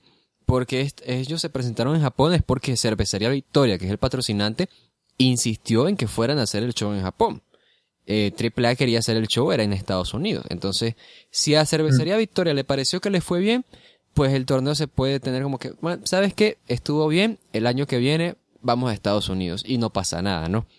Que el año que viene pues seguramente tendrán más fuertes alianzas con Impact Wrestling, qué sé yo, ¿no? Entonces, eso es algo bueno al menos. Si, si registraron un dato que a Cervecería Victoria le gustaron, pues supongo que para ellos quedará bien, pero para nosotros no el público estuvo entretenido, el público estuvo metido en algunos combates, en otros no. Iniciaban cánticos de vampiro y era como. Y los cánticos desaparecían, era vampiro, y al siguiente era vampiro, ya desaparecía. Había otros cánticos que me hacían gracia, como eh, lo de México, México en, la, en el final, que cantaba el speaker México, México, y lo seguía el público, el cual era completamente japonés en una final en la cual Japón luchaba contra México. Era como, va, bueno, están apoyando a México, lo cual era curioso. Y también lo que te comenté antes fuera de micro, el tema de que el cántico más over que estaba con el público, que lo cantaban cada vez que tenían oportunidad, era cero miedo. Sí. Cero miedo. Y, es que cada, vez que podían, eh, cero miedo y también Ishimori, pero sobre todo cero miedo. Y cero miedo tuvo un gran éxito y fue curioso, ¿no? Por la situación con Penta y la empresa. Pero va, bueno, ahí quedó. Fue un, un show. No puedo decir malo, pues, porque sinceramente hubo un par de luchas malas, pero el resto fue eh, promedio. Diría que fue un show promedio. Y bueno, ahí está. Lo único que recomiendo es esa lucha entre Impact y Lucha Underground México. Sí, sí. Y ya está. Eh, va, bueno, cerramos este capítulo de, la lucha World Cup, que me extendió un poco, y pasamos a hablar de The Crash. La empresa The Crash realizó su más reciente función en Tijuana, la cual vio la lucha estelar entre Rey Mysterio Jr., Brian Cage y Penta 0M en contra de los ingobernables, Rush, Pierrot y La Máscara. También participaron luchadores Impact Wrestling como Jake y Dave Christ, Trevor Lee, se continuó además la rivalidad entre Jack Evans y Bestia 666, y se dieron dos anuncios, los cuales son que Conan estará teniendo finalmente su gira de retiro luchando junto a Damián 666 y Nicho el Millonario esta función además fue grabada para televisión, lo cual será un episodio piloto para la cadena de TV Azteca. Así que ahí tenemos Walter. Eh, Conan termina llegando a TV Azteca. Uh, de TV Azteca vamos a hablar dentro de, un rato, ¿eh? vamos a hablar de TV Azteca dentro de un rato. Pero, mira, la función, eh, lo que pude ver me pareció una buena función. Eh, la lucha estelar, Brian Cage, Penta 0M, eh, Rey Misterio en contra de los ingobernables, pues, es increíble ver a Rush luchando junto con Rey Misterio, eso por una parte. Eh, la, también la lucha de Bestia, Black Taurus y Mr. Forfeit en contra de Evans Máximo y Willie Mack también estuvo muy buena, estuvo divertida como uno lo esperaría. Bestia derrotando a Jack, además deja eso ahí como que bueno, vamos a trabajar todavía esa historia de Bestia y de Jack Evans. Parece que se inició una realidad entre Damián 666 y Pierre Bot, o sea, no entiendo por qué. Trevor Lee defendió dos veces el campeonato de, de la S Division de Impact Wrestling, pero esas luchas no las pude ver. Una de ellas fue contra Daga y la otra fue contra Último Ninja. Pero sí, eh, me llamó la atención además que hiciera su regreso Steve Payne, que vuelve a The, Crash, o sea, digo que me sorprende porque Steve Payne se supone que se lleva bien con, con Conan, pero está bastante desaparecido, ahora vuelve. Eh, para quien no lo sepa, Steve Payne es quien hace de Pindar en Lucha Underground, o sea, es un tipo con talento. Eh, sí, o sea, fue una buena función. Eh, el punto que la gente criticó bastante fue la lucha de Phoenix, o sea, de King en contra de Flamita por el campeonato peso crucero de Crash, porque en días recientes ellos tuvieron una función en San Luis Potosí y eh, no fue casi nada de público, pero dicen que la lucha de Flamita y de Fénix fue muy buena, o sea, que dijeron que directamente candidata a la mejor del año. Pero esta que fue en Tijuana con más gente y demás, uno pensaría, ah, seguro va a ser mejor, pero no, o sea, hasta recibió abucheos. Entonces, eh, al parecer fue por eso, porque no hubo tanto esfuerzo por parte de ambos. Fue simplemente, vamos a tener una lucha de exhibición, ¿no? Y ya. Y bueno, una lástima por esa parte. Eh, por, esa, por eso la función estuvo bien, pero lo interesante es eso, de que están tratando de llegar a televisión. Ya habíamos comentado de que The Crash había, había mencionado así de, bueno, eh, no, nos, no, nos importa querer llegar a televisión, no queremos es simplemente pues estar, que sí, con el internet y demás, pero eso se traduce en que, bueno, los shows se van a subir es al Patreon de Conan, no que se van a subir a YouTube. Tienes que pagar eh, a Conan para poder ver el show de The Crash. Y aquí llegan a una plataforma que obviamente los va a ayudar a ser conocidos en México. Creo yo en México, porque en México pues AAA es conocida bastante en México por la televisión. Y ellos están queriendo llegar a ese nivel. Y con el roster actualmente que tiene, pues pueden llegar a hacerlo. Pueden llegar a ser una muy gran empresa si saben administrar bien. Pero la cosa será esa. Esto es, no tenemos más información de cuándo se va a transmitir el piloto o si se va a transmitir siquiera. Y lo que me llama la atención más, Guin, es que tenemos, fíjate que un, un roster, ¿no? Con The King, con Flamita, con Brian Cage, con Penta 0M, con Rey Misterio. Y luego tienes Harbush y Pierre Y ahí te, te demuestra que pues, imagínate lo, la sol, la soltura que pueden tener Rush y Pierre con, con, con su mundial de lucha libre que les permitirían salir aquí en TV Azteca, que han salido luchadores de Consejo Mundial en TV Azteca, o sea, no solamente tienen que estar en Televisa, eso no, no pasa nada, pero que estén luchando tal cual en una función de The Crash y se vaya a transmitir, pues, es para que uno tenga que pensar y sí, o sea, en cuanto a función, creo que fue una buena función, pero eh, nada más eso, que estamos como a la espera, simplemente para poder comentar más respecto a eso de sus planes para llegar a la televisión. Además, bueno, The Crash en medio de su gira de aniversario por diversas ciudades, ha anunciado la carterera de su función del sexto, aniversario, la cual se realizará el 4 de noviembre en el Auditorio de Tijuana. Y va, bueno, vamos a ver los combates que compondrán esta carterera. Eh, primero, habrá una defensa del título Junior de The Crash entre Arcángel Divino contra Astrolux, contra Último Maldito, contra Black Boy, contra Tiago y contra Mirage. Siguiente lucha, Jonathan y Mascarita Dorada contra Black Danger y Temus 316. Siguiente lucha, una defensa del campeonato femenino de The Crash entre Keira, Christy Janis, Diosa Quetzal y Baronesa. También habrá una lucha entre Carlito, Damián 666 y Máximo contra Black Taurus, hijo de Pirata Morgan y Pierrot. War Machine también harán su presencia aquí. Hanson y Raymond Rowe lucharán contra el equipo de Brian Cage y Keith Lee contra el equipo de Mr. 450 y Willie Mack. También tendremos una lucha por pareja entre Flamita y The King contra Flick Gordon y Sammy Guevara. Y el evento principal habrá el debut del campeonato heavyweight, del campeonato peso pesado entre Rey Misterio 619 contra Rush, contra Penta 0M, contra La Máscara. Y por último, uy, eh, he dicho el evento principal, no, no. Eh, tendremos una lucha entre de apuesta entre cabelleras entre Bestia 666 contra Jack Evans, culminando esta rivalidad que ya llevan que ya llevan realizando hace semanas. ¿Qué te parece de cartera, Walter? La verdad que hay combate de muy buena calidad y vaya, el debut del título pesado. Sí, sí, o sea, si te pones a ver, es que es una cartelera que con las comparas con los aniversarios de The Crash de antes, y esto es una cartelera que se nota que está en una nueva etapa, porque en las carteleras anteriores era simplemente como que, bueno, a ver, ¿qué lucha estaría buena de ver? Ah, Penta contra Bestia 66, no vamos a hacer esa lucha, y ya. El año pasado el atractivo fue que trajeron a los Hardys, pero este año no, este año vienen con lo del campeonato peso pesado, que es algo que vienen prometiendo desde hace un tiempo, vienen con la realidad de Bestia 66 y ya Evans, ¿ok? Llegan pues los heavyweights de Estados Unidos a enfrentarse otra vez, a ver quiénes son los mejores. Y no sé por qué... Pregunta. Dime. ¿Tú, crees, ¿Tú crees que aquí podremos ver el regreso a los campeonatos por pareja? Mm, no, no. es este aniversario.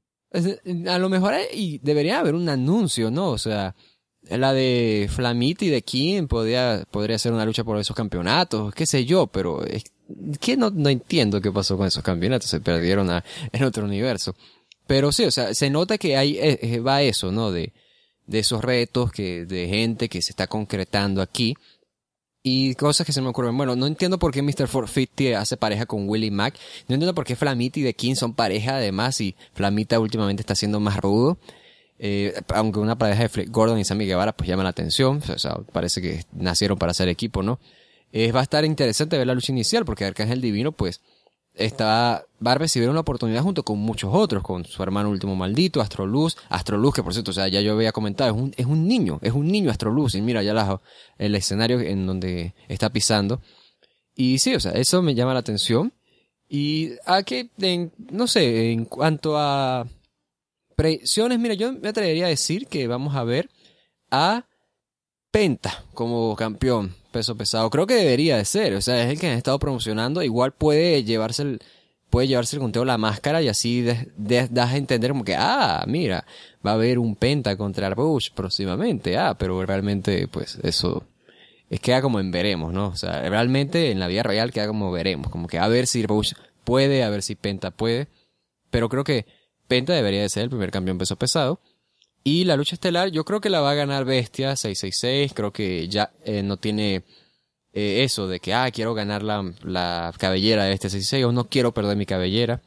Eh, creo que él, no, él está dispuesto ¿no? a perder su cabellera, lo ha dicho antes, que estaba dispuesto a perder su cabellera en contra de Penta, por ejemplo. Y aquí, pues, creo que servirá para impulsar bastante a Bestia 666. Creo que lo ayudará a escalar de nivel. Eh, no estará Garza Jr. porque Garza Jr. pues está lesionado. Pero igual no descarto que aparezca allí durante la lucha claramente. Y en cuanto a la cartelera, creo que es una muy buena cartelera. Y nada, ansioso entonces para ver ese regalo de cumpleaños que me tiene de Crash. Y sobre The Crash tenemos un último tema y es que, ¿qué me puedes contar sobre Elia Park en The Crash? De esto es que muy poco que comentar, eh, simplemente es que anunciaron L.A. Par viene al The Crash. Y eso es todo. No sabemos cuándo va a venir, no sabemos cuánto tiempo va a estar, pero que va a estar en The Crash seguro. Y más que por la inclusión de L.A. Par y demás, creo que lo que lo interesante aquí es que es una señal de que, mira, o sea, si traemos a L.A. Par es porque queremos ser grandes, ¿no? O sea, porque L.A. Par es ese, ese gran agente libre en México. La gente, por ejemplo, habla de, ah, no, mira, lo que hace Cody Rhodes, ¿no? Ah, que lucha aquí, gana campeonatos y hace pivos. O sea, Par lleva haciendo eso desde hace años. Entonces, es siempre ese, como ese gran agente libre, Par Y el hecho de que lo estén trayendo, eh, te habla de que The Crash dice, mira, vamos en serio, no solamente tenemos a toda esta gente, sino también tenemos a L.A. Par, que es el tipo. Y hoy, en cuanto a reales, pues ya se ha enfrentado con gente de The Crash en las independientes, pero aquí puede estar mucho mejor porque podrían promocionar de repente a L.A. Par como el primer vetador, el campeonato peso pesado, en contra de quien salga como ganador. En este caso sería mi predicción Penta. Imagínate Penta en contra de L.A. Par por el campeonato peso pesado de Crash en Tijuana. Eso sería algo que pueden promocionar. Y bueno, que puede tener varias combinaciones interesantes. Pero sí creo que va más por esa parte de, lo que simboliza esta, este, este trabajo en conjunto con L.A. Par, que dejaría las rencillas con Conan en el proceso. Y sí, de hecho, de resto, poco más porque no, no tenemos más información, pero es eso. Y bueno, vamos a dar carpetazo a The Crash y pasamos con otra independiente, en este caso con Lucha Meme, y tenemos la cartelera de su próxima función, Chairoville Puebla, en la Arena La Loma en Puebla. Sí, de esta cartelera, de nuevo, eh, tengo que repetir, no hay tanto que comentar, porque no es una cartelera tan fuerte. Eh, o sea, es ya al menos de mi parte, porque esta escena de Puebla pues no es tan, tan fuerte para, para mi gusto.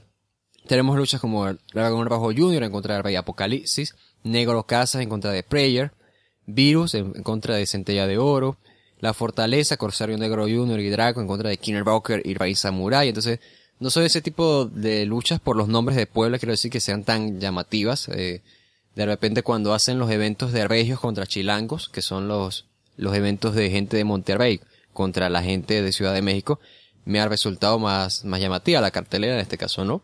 Pero, hey, van a contar con gente como Dragon Bajo Junior, Virus, Negro Casas del Consejo Mundial de Lucha Libre, La Fortaleza, que me encantan, Guerrero Maya Junior en contra de Multifacético, y una lucha que a mucha gente le está llamando la atención, al, menos en redes sociales lo han, lo han, dicho así, que es que The Panther va a enfrentar a Arcalis y va a ser una lucha en donde solo se puede ganar uh, aplicando una cierta llave de rendición. Panther solamente puede ganar si aplica Nuevo Lagunero y Arcalis solo puede ganar si aplica la Guachicolera, que es una llave de bendición que eh, no sé cómo explicarla, sería como una cruceta aplicada al brazo y a una de las piernas al mismo tiempo. Es difícil de describir, entonces bueno, ahí está. No, no tanto que, que comentar de lucha memes en esta oportunidad.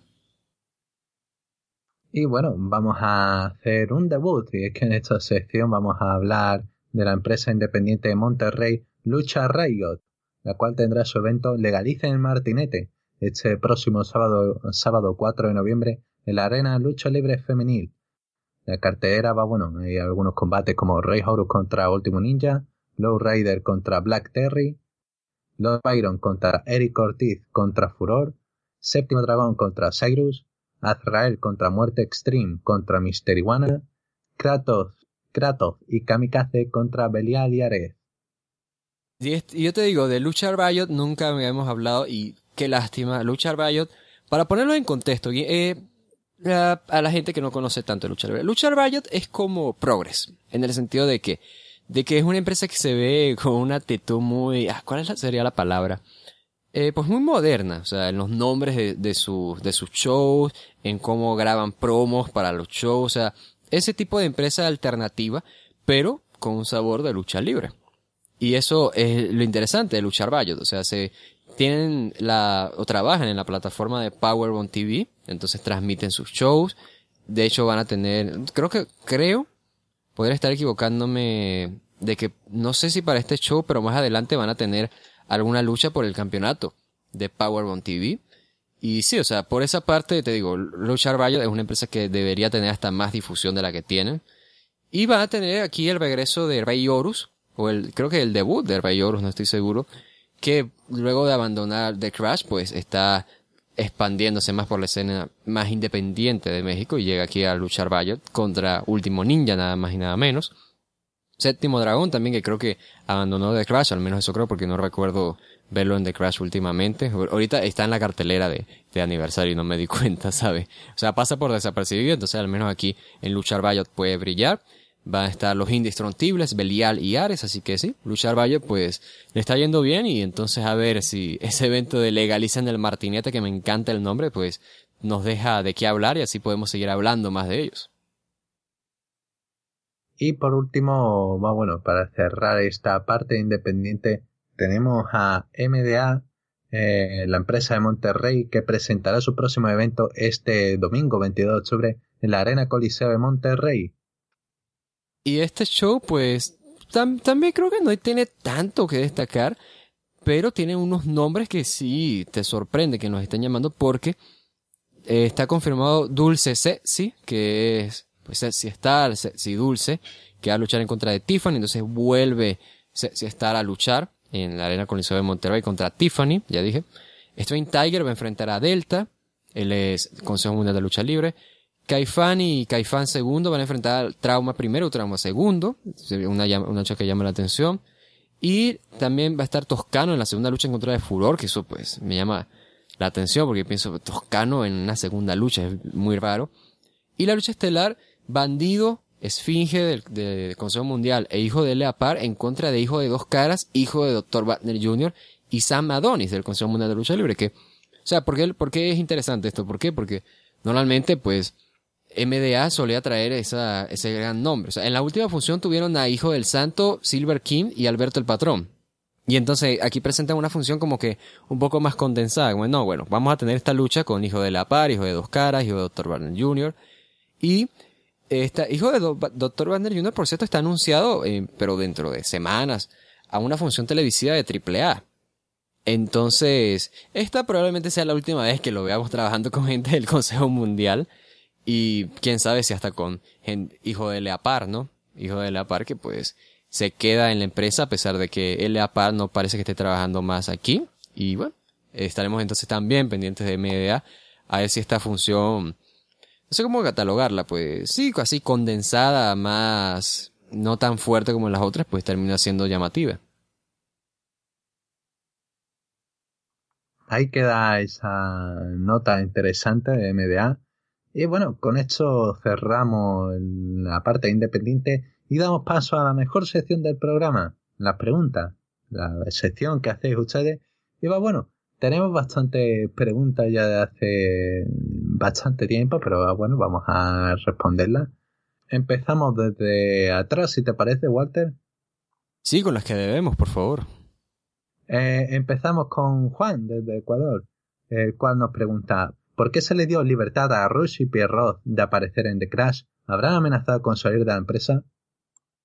No creo que sea de amenazar de salir de la empresa, simplemente pues Rush es un tipo que tiene su influencia en el Consejo Mundial, o sea, es un tipo que es una estrella, tal cual, entonces es simplemente de, bueno, se llega a un acuerdo, ¿no? De, ok, mira, no queremos nada con The Crash, pero Bush, si quiere algo con The Crash, entonces hablamos allí y se resuelve. Creo que eso fue todo. Eh, es algo extraño, sí, es algo pues que no es tan típico, pero pues termina pasando porque al fin y al cabo Bush tiene un nombre y se logra ese acuerdo. Incluso, ves que no se va solamente a Bush, va a Pierre Baut y es por eso, o sea, Pierre Baut va porque Bush lo solicitó. O sea, si voy yo, también tiene que ir mi papá. Entonces, por esa parte tienes eso, ¿no? De que, bueno, Bush simplemente hizo valer su poder y, ya. O sea, eh, no es una cuestión de, de que amenazó con salir de la empresa o una cuestión de que Consejo Mundial y The Crash estén en alianza ahora, porque no es el caso.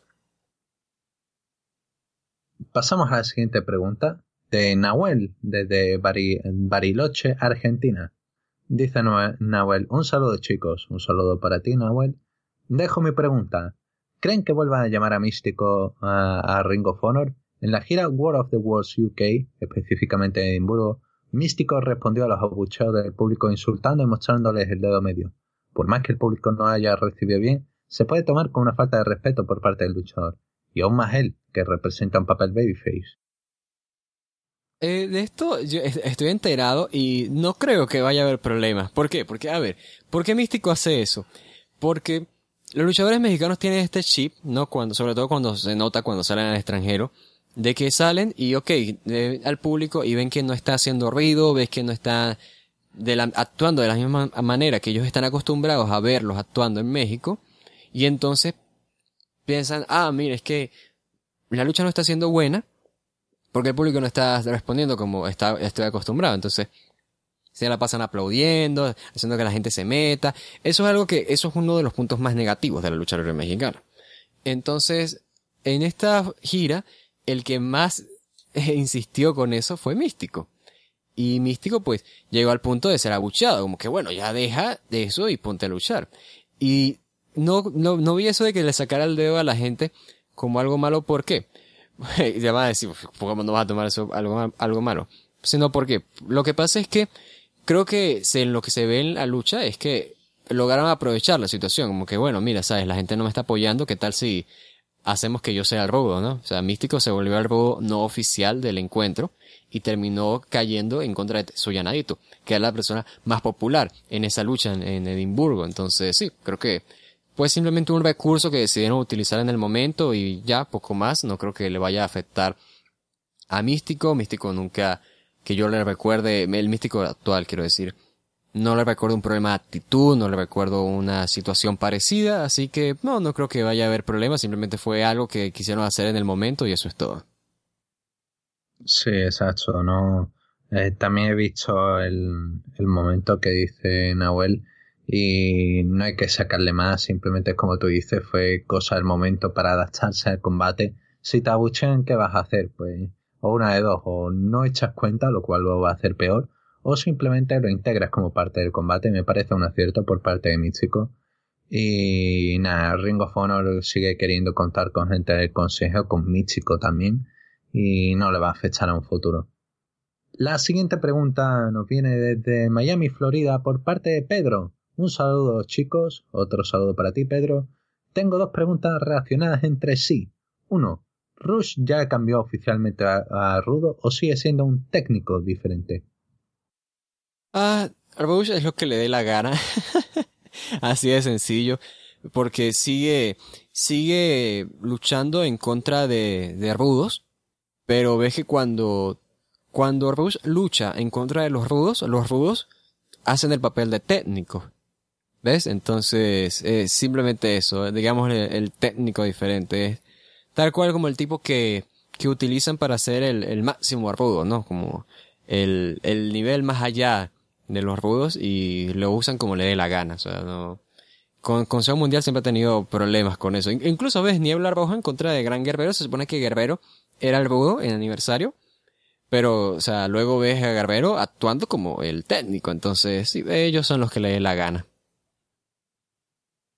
Y la siguiente pregunta, ¿por qué Último Guerrero se porta como técnico siendo rudo? Porque es Último Guerrero.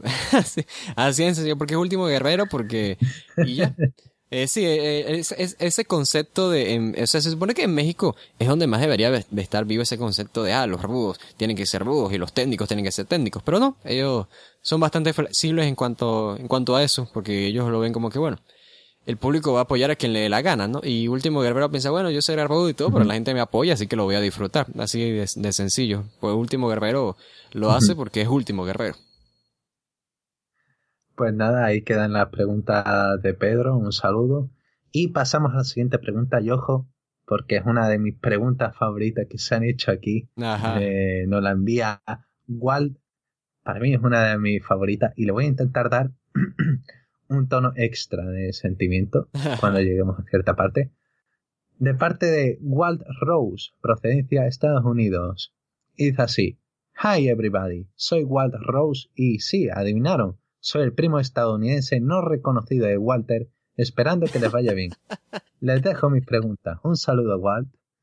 Y la primera pregunta por parte de Walt Rose es: 1. Se ha hablado de posible contratación de Dragon Lee por parte de WWE. ¿Creen que sería un error por parte de Lee firmar por WWE sabiendo que con su talento podría ser una cara de consejo?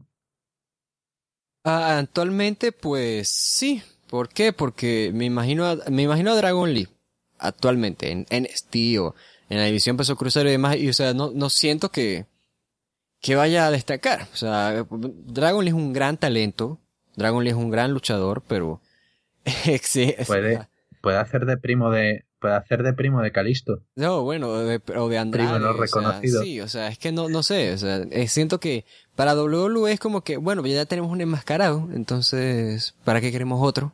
¿Sabes? Y así, así de hecho tratan a Sin Cara, porque Sin Cara está en SmackDown por la simple razón de que Calisto está en Raw. Entonces es como que, sí, no, siento que no sería el momento idóneo para hacer esa, esa firma. A menos que, claro, eh, si a él lo que le interesa es, mira, o sea, quiero tener una estabilidad económica y demás, pues adelante, o sea, no estás tomando una mala decisión. De repente la gente pensará, ah, pero es que no está recibiendo estas oportunidades y demás, pero bueno, sí. Si está recibiendo lo que él quería, pues es una buena decisión. Pero si fuera por mí, pues yo prefiero verlo brillando en New Japan, brillando en Red Pro, brillando en Consejo Mundial de Lucha Libre, a tenerlo allí en WWE sin ser ni siquiera uno más, sino ser alguien que se pierde entre las sombras. Ah, ahora mismo yo no veo una contratación de Dragon Lee. Dragon Lee le tiene que aconsejar a alguien. Ahora mismo no es su momento, quiero decir. Eh, tiene un gran talento y creo que se puede seguir desarrollando mucho más en el consejo.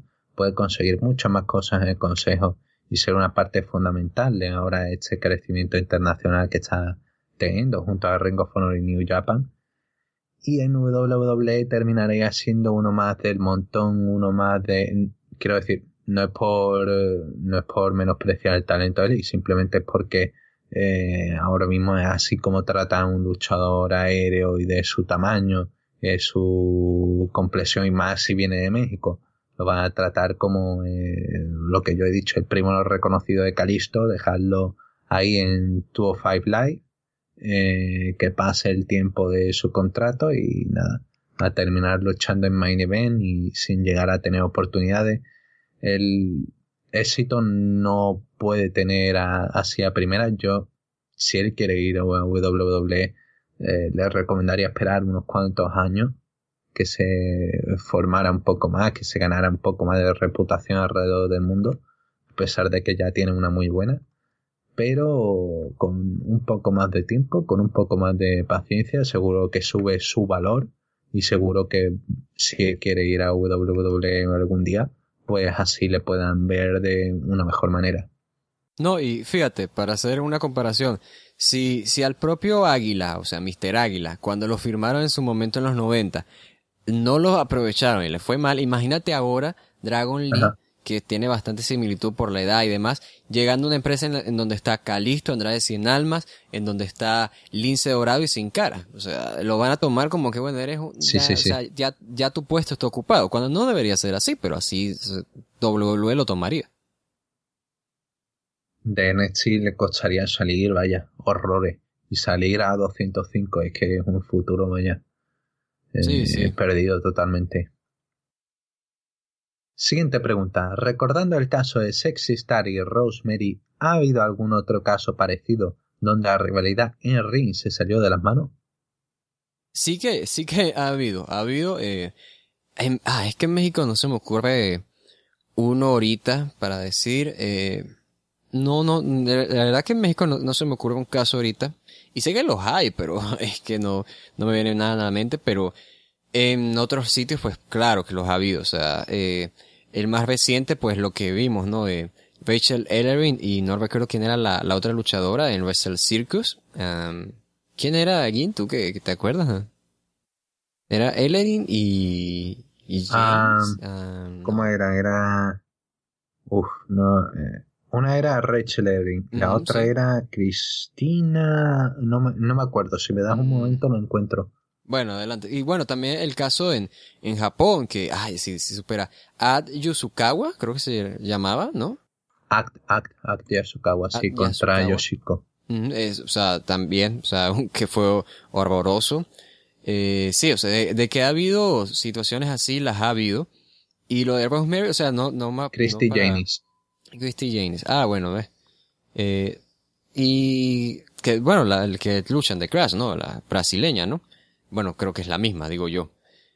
Eh, pero, o sea, para nada más, no para reclamarte, pero, o sea, la aclaración con la diferencia, al menos con Rosemary y con, y con, sí, es que entre ellas no había realidad, o sea, no había molestia. Simplemente sí se desquitó con, con quien no debía. Pero en esas, pues sí que había, pues, había tensión. Y sí, la verdad que hay bastante. Es que ahora mismo no, no ubico ninguna parte de esa. Ubico algunas como Scott Steiner en WCW. Eh, creo que Juventud Guerrera también tuvo alguna en, un hotel en WCW. Eh, hay eh, rivalidades que simplemente llevan la gente pues termina llevándolo más del terreno profesional Y nada, terminan pasando estas cosas como de Rosemary Sexistal, pero vaya, ahora mismo es que no, no puedo situarte alguna historia más así. La siguiente pregunta dice así, un momento voy a intentar poner tono serio. Ajá. Walter, ¿por qué nunca, por qué nunca has venido a visitarme? Me despido esperando la visita de Walter. Así que Walter, responda a tu primo, ¿por qué nunca has venido a visitarme? Mira, la sencilla razón es porque yo no, yo no tengo un primo en Estados Unidos, ¿ok? Voy a empezar a aclarar eso. Tengo giro argumental, giro argumental. Sí, bueno, es un giro, así que te puedo decir. Tengo familia en Estados Unidos, sí, pero primo, o sea, primo varón no tengo. Tengo una prima en Estados Unidos. Y ya, eso es todo, no tengo primo en Estados Unidos. Ahora, el Wild Rose dice que es mi primo, eh, no sé, o sea, algo podemos hacer, ¿no? Vamos a, vamos a caso cerrado o algún sitio allí donde, donde decidan, donde decidan si somos primos o no, y bueno, a ver cómo, cómo continuará esta historia. Pasamos al siguiente. Bueno, vamos a mencionar una pregunta que tenemos en media que nos ha enviado el que más sabe. Pero va, bueno, esta pregunta como es sobre eh, futuro, un posible futuro en Nakamura fuera de, de WWE, la contestaremos en Puro Talk el próximo día, pero tenemos constancia de que está ahí. Y pasamos a la siguiente pregunta de nuestro fiel compañero que siempre nos pregunta, Alberto del Frío, desde México. ¿Qué opinan del empate en la lucha de Shocker contra Oscarín por el más guapo en el programa Enamorándonos? Se me hizo muy cómica en lo personal. Oscarín fue ayudado por su hermano el destrampado y Dragón Rojo Jr. El buqueo fue bueno y la promo también. A, ver, o sea, para poner en contexto a la gente, o sea, ¿de qué está hablando Alberto? A ver, Shocker, luchador del Consejo Mundial de Lucha Libre, tiene una realidad en televisión, en un programa así de espectáculos de TV Azteca, con un payaso llamado Oscarín, ¿ok? Y se terminaron enfrentando en una lucha para ver quién era el más guapo. Y está también presentes Dragón Rojo Jr. y una presentadora del programa con la cual Shocker tiene alianza porque la presentadora pues tiene problemas con Oscarín. Y usted, yo sé que ustedes ya perdieron la noción de lo que yo les estaba contando, así que el hecho es que sí, armaron todo este espectáculo para hacer esta lucha y fue tan, fue tan horrible, o sea, o sea, fue gracioso, pero para mí fue gracioso porque estaba pensando, o sea, no puedo creer que de verdad estén haciendo esto y estos mexicanos pues les encantan los payasos, porque en México aman a los payasos y no me pueden venir y decir, ah, no es cierto, ¿cómo que no es cierto? O sea, ¿cómo que no es cierto? En México aman a los payasos, es verdad. Adoran a los payasos y por algo Oscarín, gotita de, gotita de plata se llama, no, gotita de plata no eh, hay otro payaso allí, está Broso también, Psycho Clown, los payasos Coco Rojo, Coco Azul, Coco Amarillo en AAA estaban también antes, o sea, siempre está, está over. ya lo dice Psycho, totalmente payaso. ¿Qué? Son totalmente, payasos, Entonces, ¿qué te digo? Eh, mira, la lucha en sí es que no, es que es todo un, un sinsentido habían golpes bajos, golpes con sillas, intervenciones y no había descalificación. Ah, ah, pero la lucha terminaba por doble conteo fuera del ring. O sea, ¿qué me estás contando tú de que no había nada de eso? Ah, no, no, pero, pero, o sea, te saliste del ring, ¿no? O sea, bueno, o sea, queda interpretación del referee. O sea, ¿cómo, cómo me molestó eso? Y, y Choker se mete antes, antes del conteo de 20 en el ring. O sea, esto, esto es horrible, pero fue muy gracioso lo horrible que fue. Eso se lo voy a reconocer. O sea, fue horriblemente malo. no sé si a Alberto de verdad le habrá gustado. A mí me pareció gracioso, pero no gracioso de que, ay, mira, qué, qué vacilón, vamos a seguir viendo enamorándonos, ¿no? Y aquí te, deja la reflexión, de que en México, ya, lo, ya yo lo he dicho antes, en México la televisión tiene demasiado poder y el hecho de que todavía tengamos contenido de este tipo te habla del, de, del nivel que pueden llegar a ser. La gente dice, ah, eso se es muy naco. No, no, no mm. es que sea naco porque tiene buena producción y demás, sino que es demasiado falso, es demasiado plástico. O sea, ¿a qué te está, ¿de qué te está sirviendo ver esto? Esa es la cosa. Es un espectáculo que no, ni siquiera entretiene, es un espectáculo vacío. O sea, ves, yo veo con un programa en el que salía Latin Lover y tuvieron de, de invitado a, Kiko, Kiko, el personaje del Chavo del Ocho, y llegaba Kiko y era recibido por 500 payasos, miles de canes, 500 enanos, 10.000 niños, y por quién sabe más, todos estirando la mano a él como que si fuera la segunda venida de Jesucristo. Y y todo fue eso, demasiada parafernalia para un programa que al fin y al cabo no, no hace nada. Por eso es que a mí me alegra cuando de repente hay gente que los criticarán como Chumel Torres, como Broso, eh, como Luisito Comunica, que son, pues eso, comunicadores que no se sienten ellos mismos ni periodistas, pero al menos te están informando de, de una manera, pues, muy independiente y muy certera. O sea, no te están, no se están valiendo de intereses que tienen por una cadena como TV Azteca, como Televisa, y de esos tipos de comunicadores alternativos es que de los que debería haber. No comunicadores alternativos que se hacen decir alternativos nada más porque se visten de cierta manera y porque hablan de una manera sin vergüenza, cuando en realidad están trabajando para un sistema que lo único que hace es apoyarlo. Entonces, más que comunicadores son unos jalabolas. Así, y bien sin vergüenza debe ser alguien para que tú digas, ah, ¿de qué trabaja tu papá? De jalabola, o sea, de barbero en México, tal cual diría. De alguien que se dedica es simplemente a alabar el sistema en el que trabaja, como la gente de zurda conducta aquí. Y o sea, bien vergüenza que tiene que ser y ya. Lo mejor que, que estábamos hablando de, de un payaso contra Choker, ¿no? Eso, el payaso contra Choker. Gracias. Bravo, bravo, bravo. O sea, todo esto, todo, es lo que me hace, lo que me hizo hacer esta lucha. Choker contra un payaso. Yo voy a intentar comentar breve.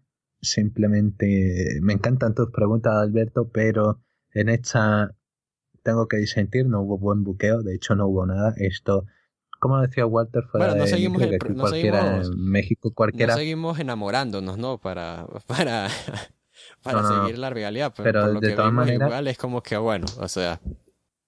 No hace falta, no hace falta el contexto para juzgar en este caso el producto, porque no sé, te hace falta contexto para eh, valorar un helado de, yo qué sé, de, de barro, de barro sucio de, de, un día de lluvia, ¿no? que alguien ha cogido un, ha cogido un trozo de tierra, lo ha puesto ahí en, encima de un cono de, y te ha dicho, no, mira, cómetelo, es un helado. Dices, no, es una cerdada, es algo que no me voy a comer. Pues esto es igual, no me, no hace falta saber la, el contexto de, de, ese barro, de que es muy nutritivo, de que no, no, no, no, no simplemente es, es barro, no puedo comerlo. Pues hecho así un poco así. El combate no tiene absolutamente nada. Todo es ver cosas eh, que no se describen. Es que hasta para el wrestling de comedia esto es bajo. Es que ves, por ejemplo, el Llano Colcabana y Llano Colcabana es eh, el Miguel Ángel de, de wrestling de comedia comparado con esto. Esto fue sinceramente lamentable, no había reglas, las reglas ahí venían y venían cuando iban, venían cuando daba la gana.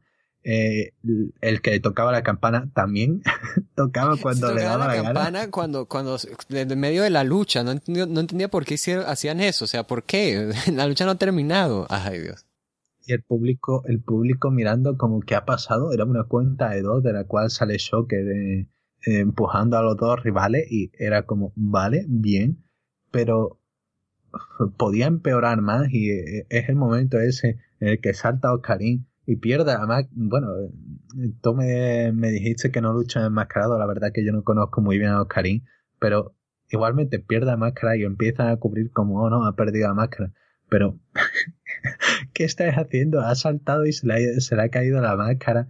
Y luego lo de la cuenta de 20, que además mete a Oscarín, el público mete a Oscarín en plan de, no, venga, entra, ha pasado la cuenta de 20, pero a lo mejor todavía puedes ganar. No, es que no tiene nada de sentido. Este combate es... Hasta me siento mal por reírme porque es que no me debería reír. Este es un insulto al pro wrestling. Mira que hay insulto grande al pro wrestling. Pero este tipo de cosas es la versión más barata. Es que demasiado malo. No, yo te digo, para ser justos, eh, la lucha que tuvo con Llano y Col Cabana, esa fue una lucha entre dos luchadores profesionales en un show de wrestling, haciendo comedia, pero con wrestling. En cambio aquí esto fue un estudio de televisión con un payaso, un actor, ¿no? Y deciden simplemente, ah, vamos a hacer esta historia, ¿no? Y traemos a Choker y demás, y hacemos esto de entretenimiento. Pero estás también, a, su vez, usando wrestling o lucha libre, pues. Pero, o sea, ¿de, qué manera la utilizas? Imagínate, al punto de que nosotros, que somos mm. los fans de lucha libre, lo vemos y decimos, ¿qué, es esto? O sea, ¿qué, locura es esta que están inventándose? En serio, no hacía falta saber nada más del combate para mm, valorar esto, simplemente por lo visto no merece absolutamente la pena. Y nada, esperaremos tus próximas preguntas y por favor. espero que no, haya una revancha. Porque terminó en empate, entonces espero que no, no, queremos revancha. ver nada de este calibre. ver cosas de este calibre, sinceramente, es difícil. De hecho, es lo que yo digo, hace lucir a Colcaban y Torullano como la capilla Sixtina, como algo celestial. Y bueno, eh, pasamos a la última pregunta por parte de Marty Janetti desde el Muro de Lamentaciones. Y nos dice, Hello persons of the Mexico del otro lado. Eh, acabo de abrir la nevera y de repente se me ha ocurrido que necesito vuestra ayuda. Entre la cerveza rubia y la cerveza negra, ¿cuál os parece más Sean y cuál más Marty? Y os dejo que estoy ocupado intentando encontrar al diablillo cabrón que hace que se encienda y apague la luz dentro de la nevera. pues nada, gracias Marty. Y, va bueno, esta pregunta nos la envió, nos la envió hace dos días. Nos la envió hace dos días, así que supongo que, que haya escogido ya cerveza, porque si no. Claro. Mira, y es que te estoy diciendo que es un personaje recurrente de Inbox y ahora llega, ¿no? A, lucha libre, lo cual pues llama la atención. Eh, mira, aquí, eh, el problema aquí es que yo jamás he, tomado cerveza negra en mi vida, o sea, en mi vida he visto cerveza negra, o sea, en televisión y ya, pero acá no, no, nunca he visto cerveza negra, entonces me quedo con, la amarilla, pues, la de siempre, ¿no? Porque es la que he tomado. Y tú me dijiste también, te había preparado para la, pregunta de que, o me habías preparado para la pregunta de que jamás habías tomado cerveza negra tampoco, ¿verdad? No, nunca.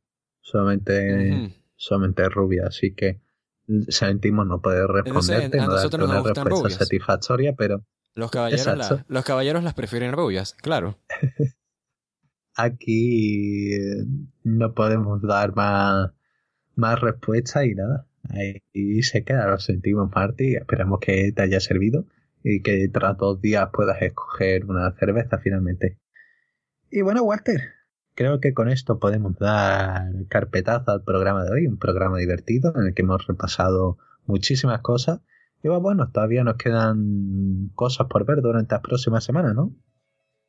Sí, claro, ya las próximas semanas pues estaremos hablando de héroes inmortales, espero que sí, de lo que nos traiga de Crash, con eso de las novedades de su futuro programa de televisión, Leyenda de Plata también, y bueno, también esta semana volvemos con Puro Toll. Ya saben que este programa no se ha muerto, este programa sigue vivo, igual que Puro Toll. Y nada, hasta entonces, a todos un abrazo y gracias por su atención.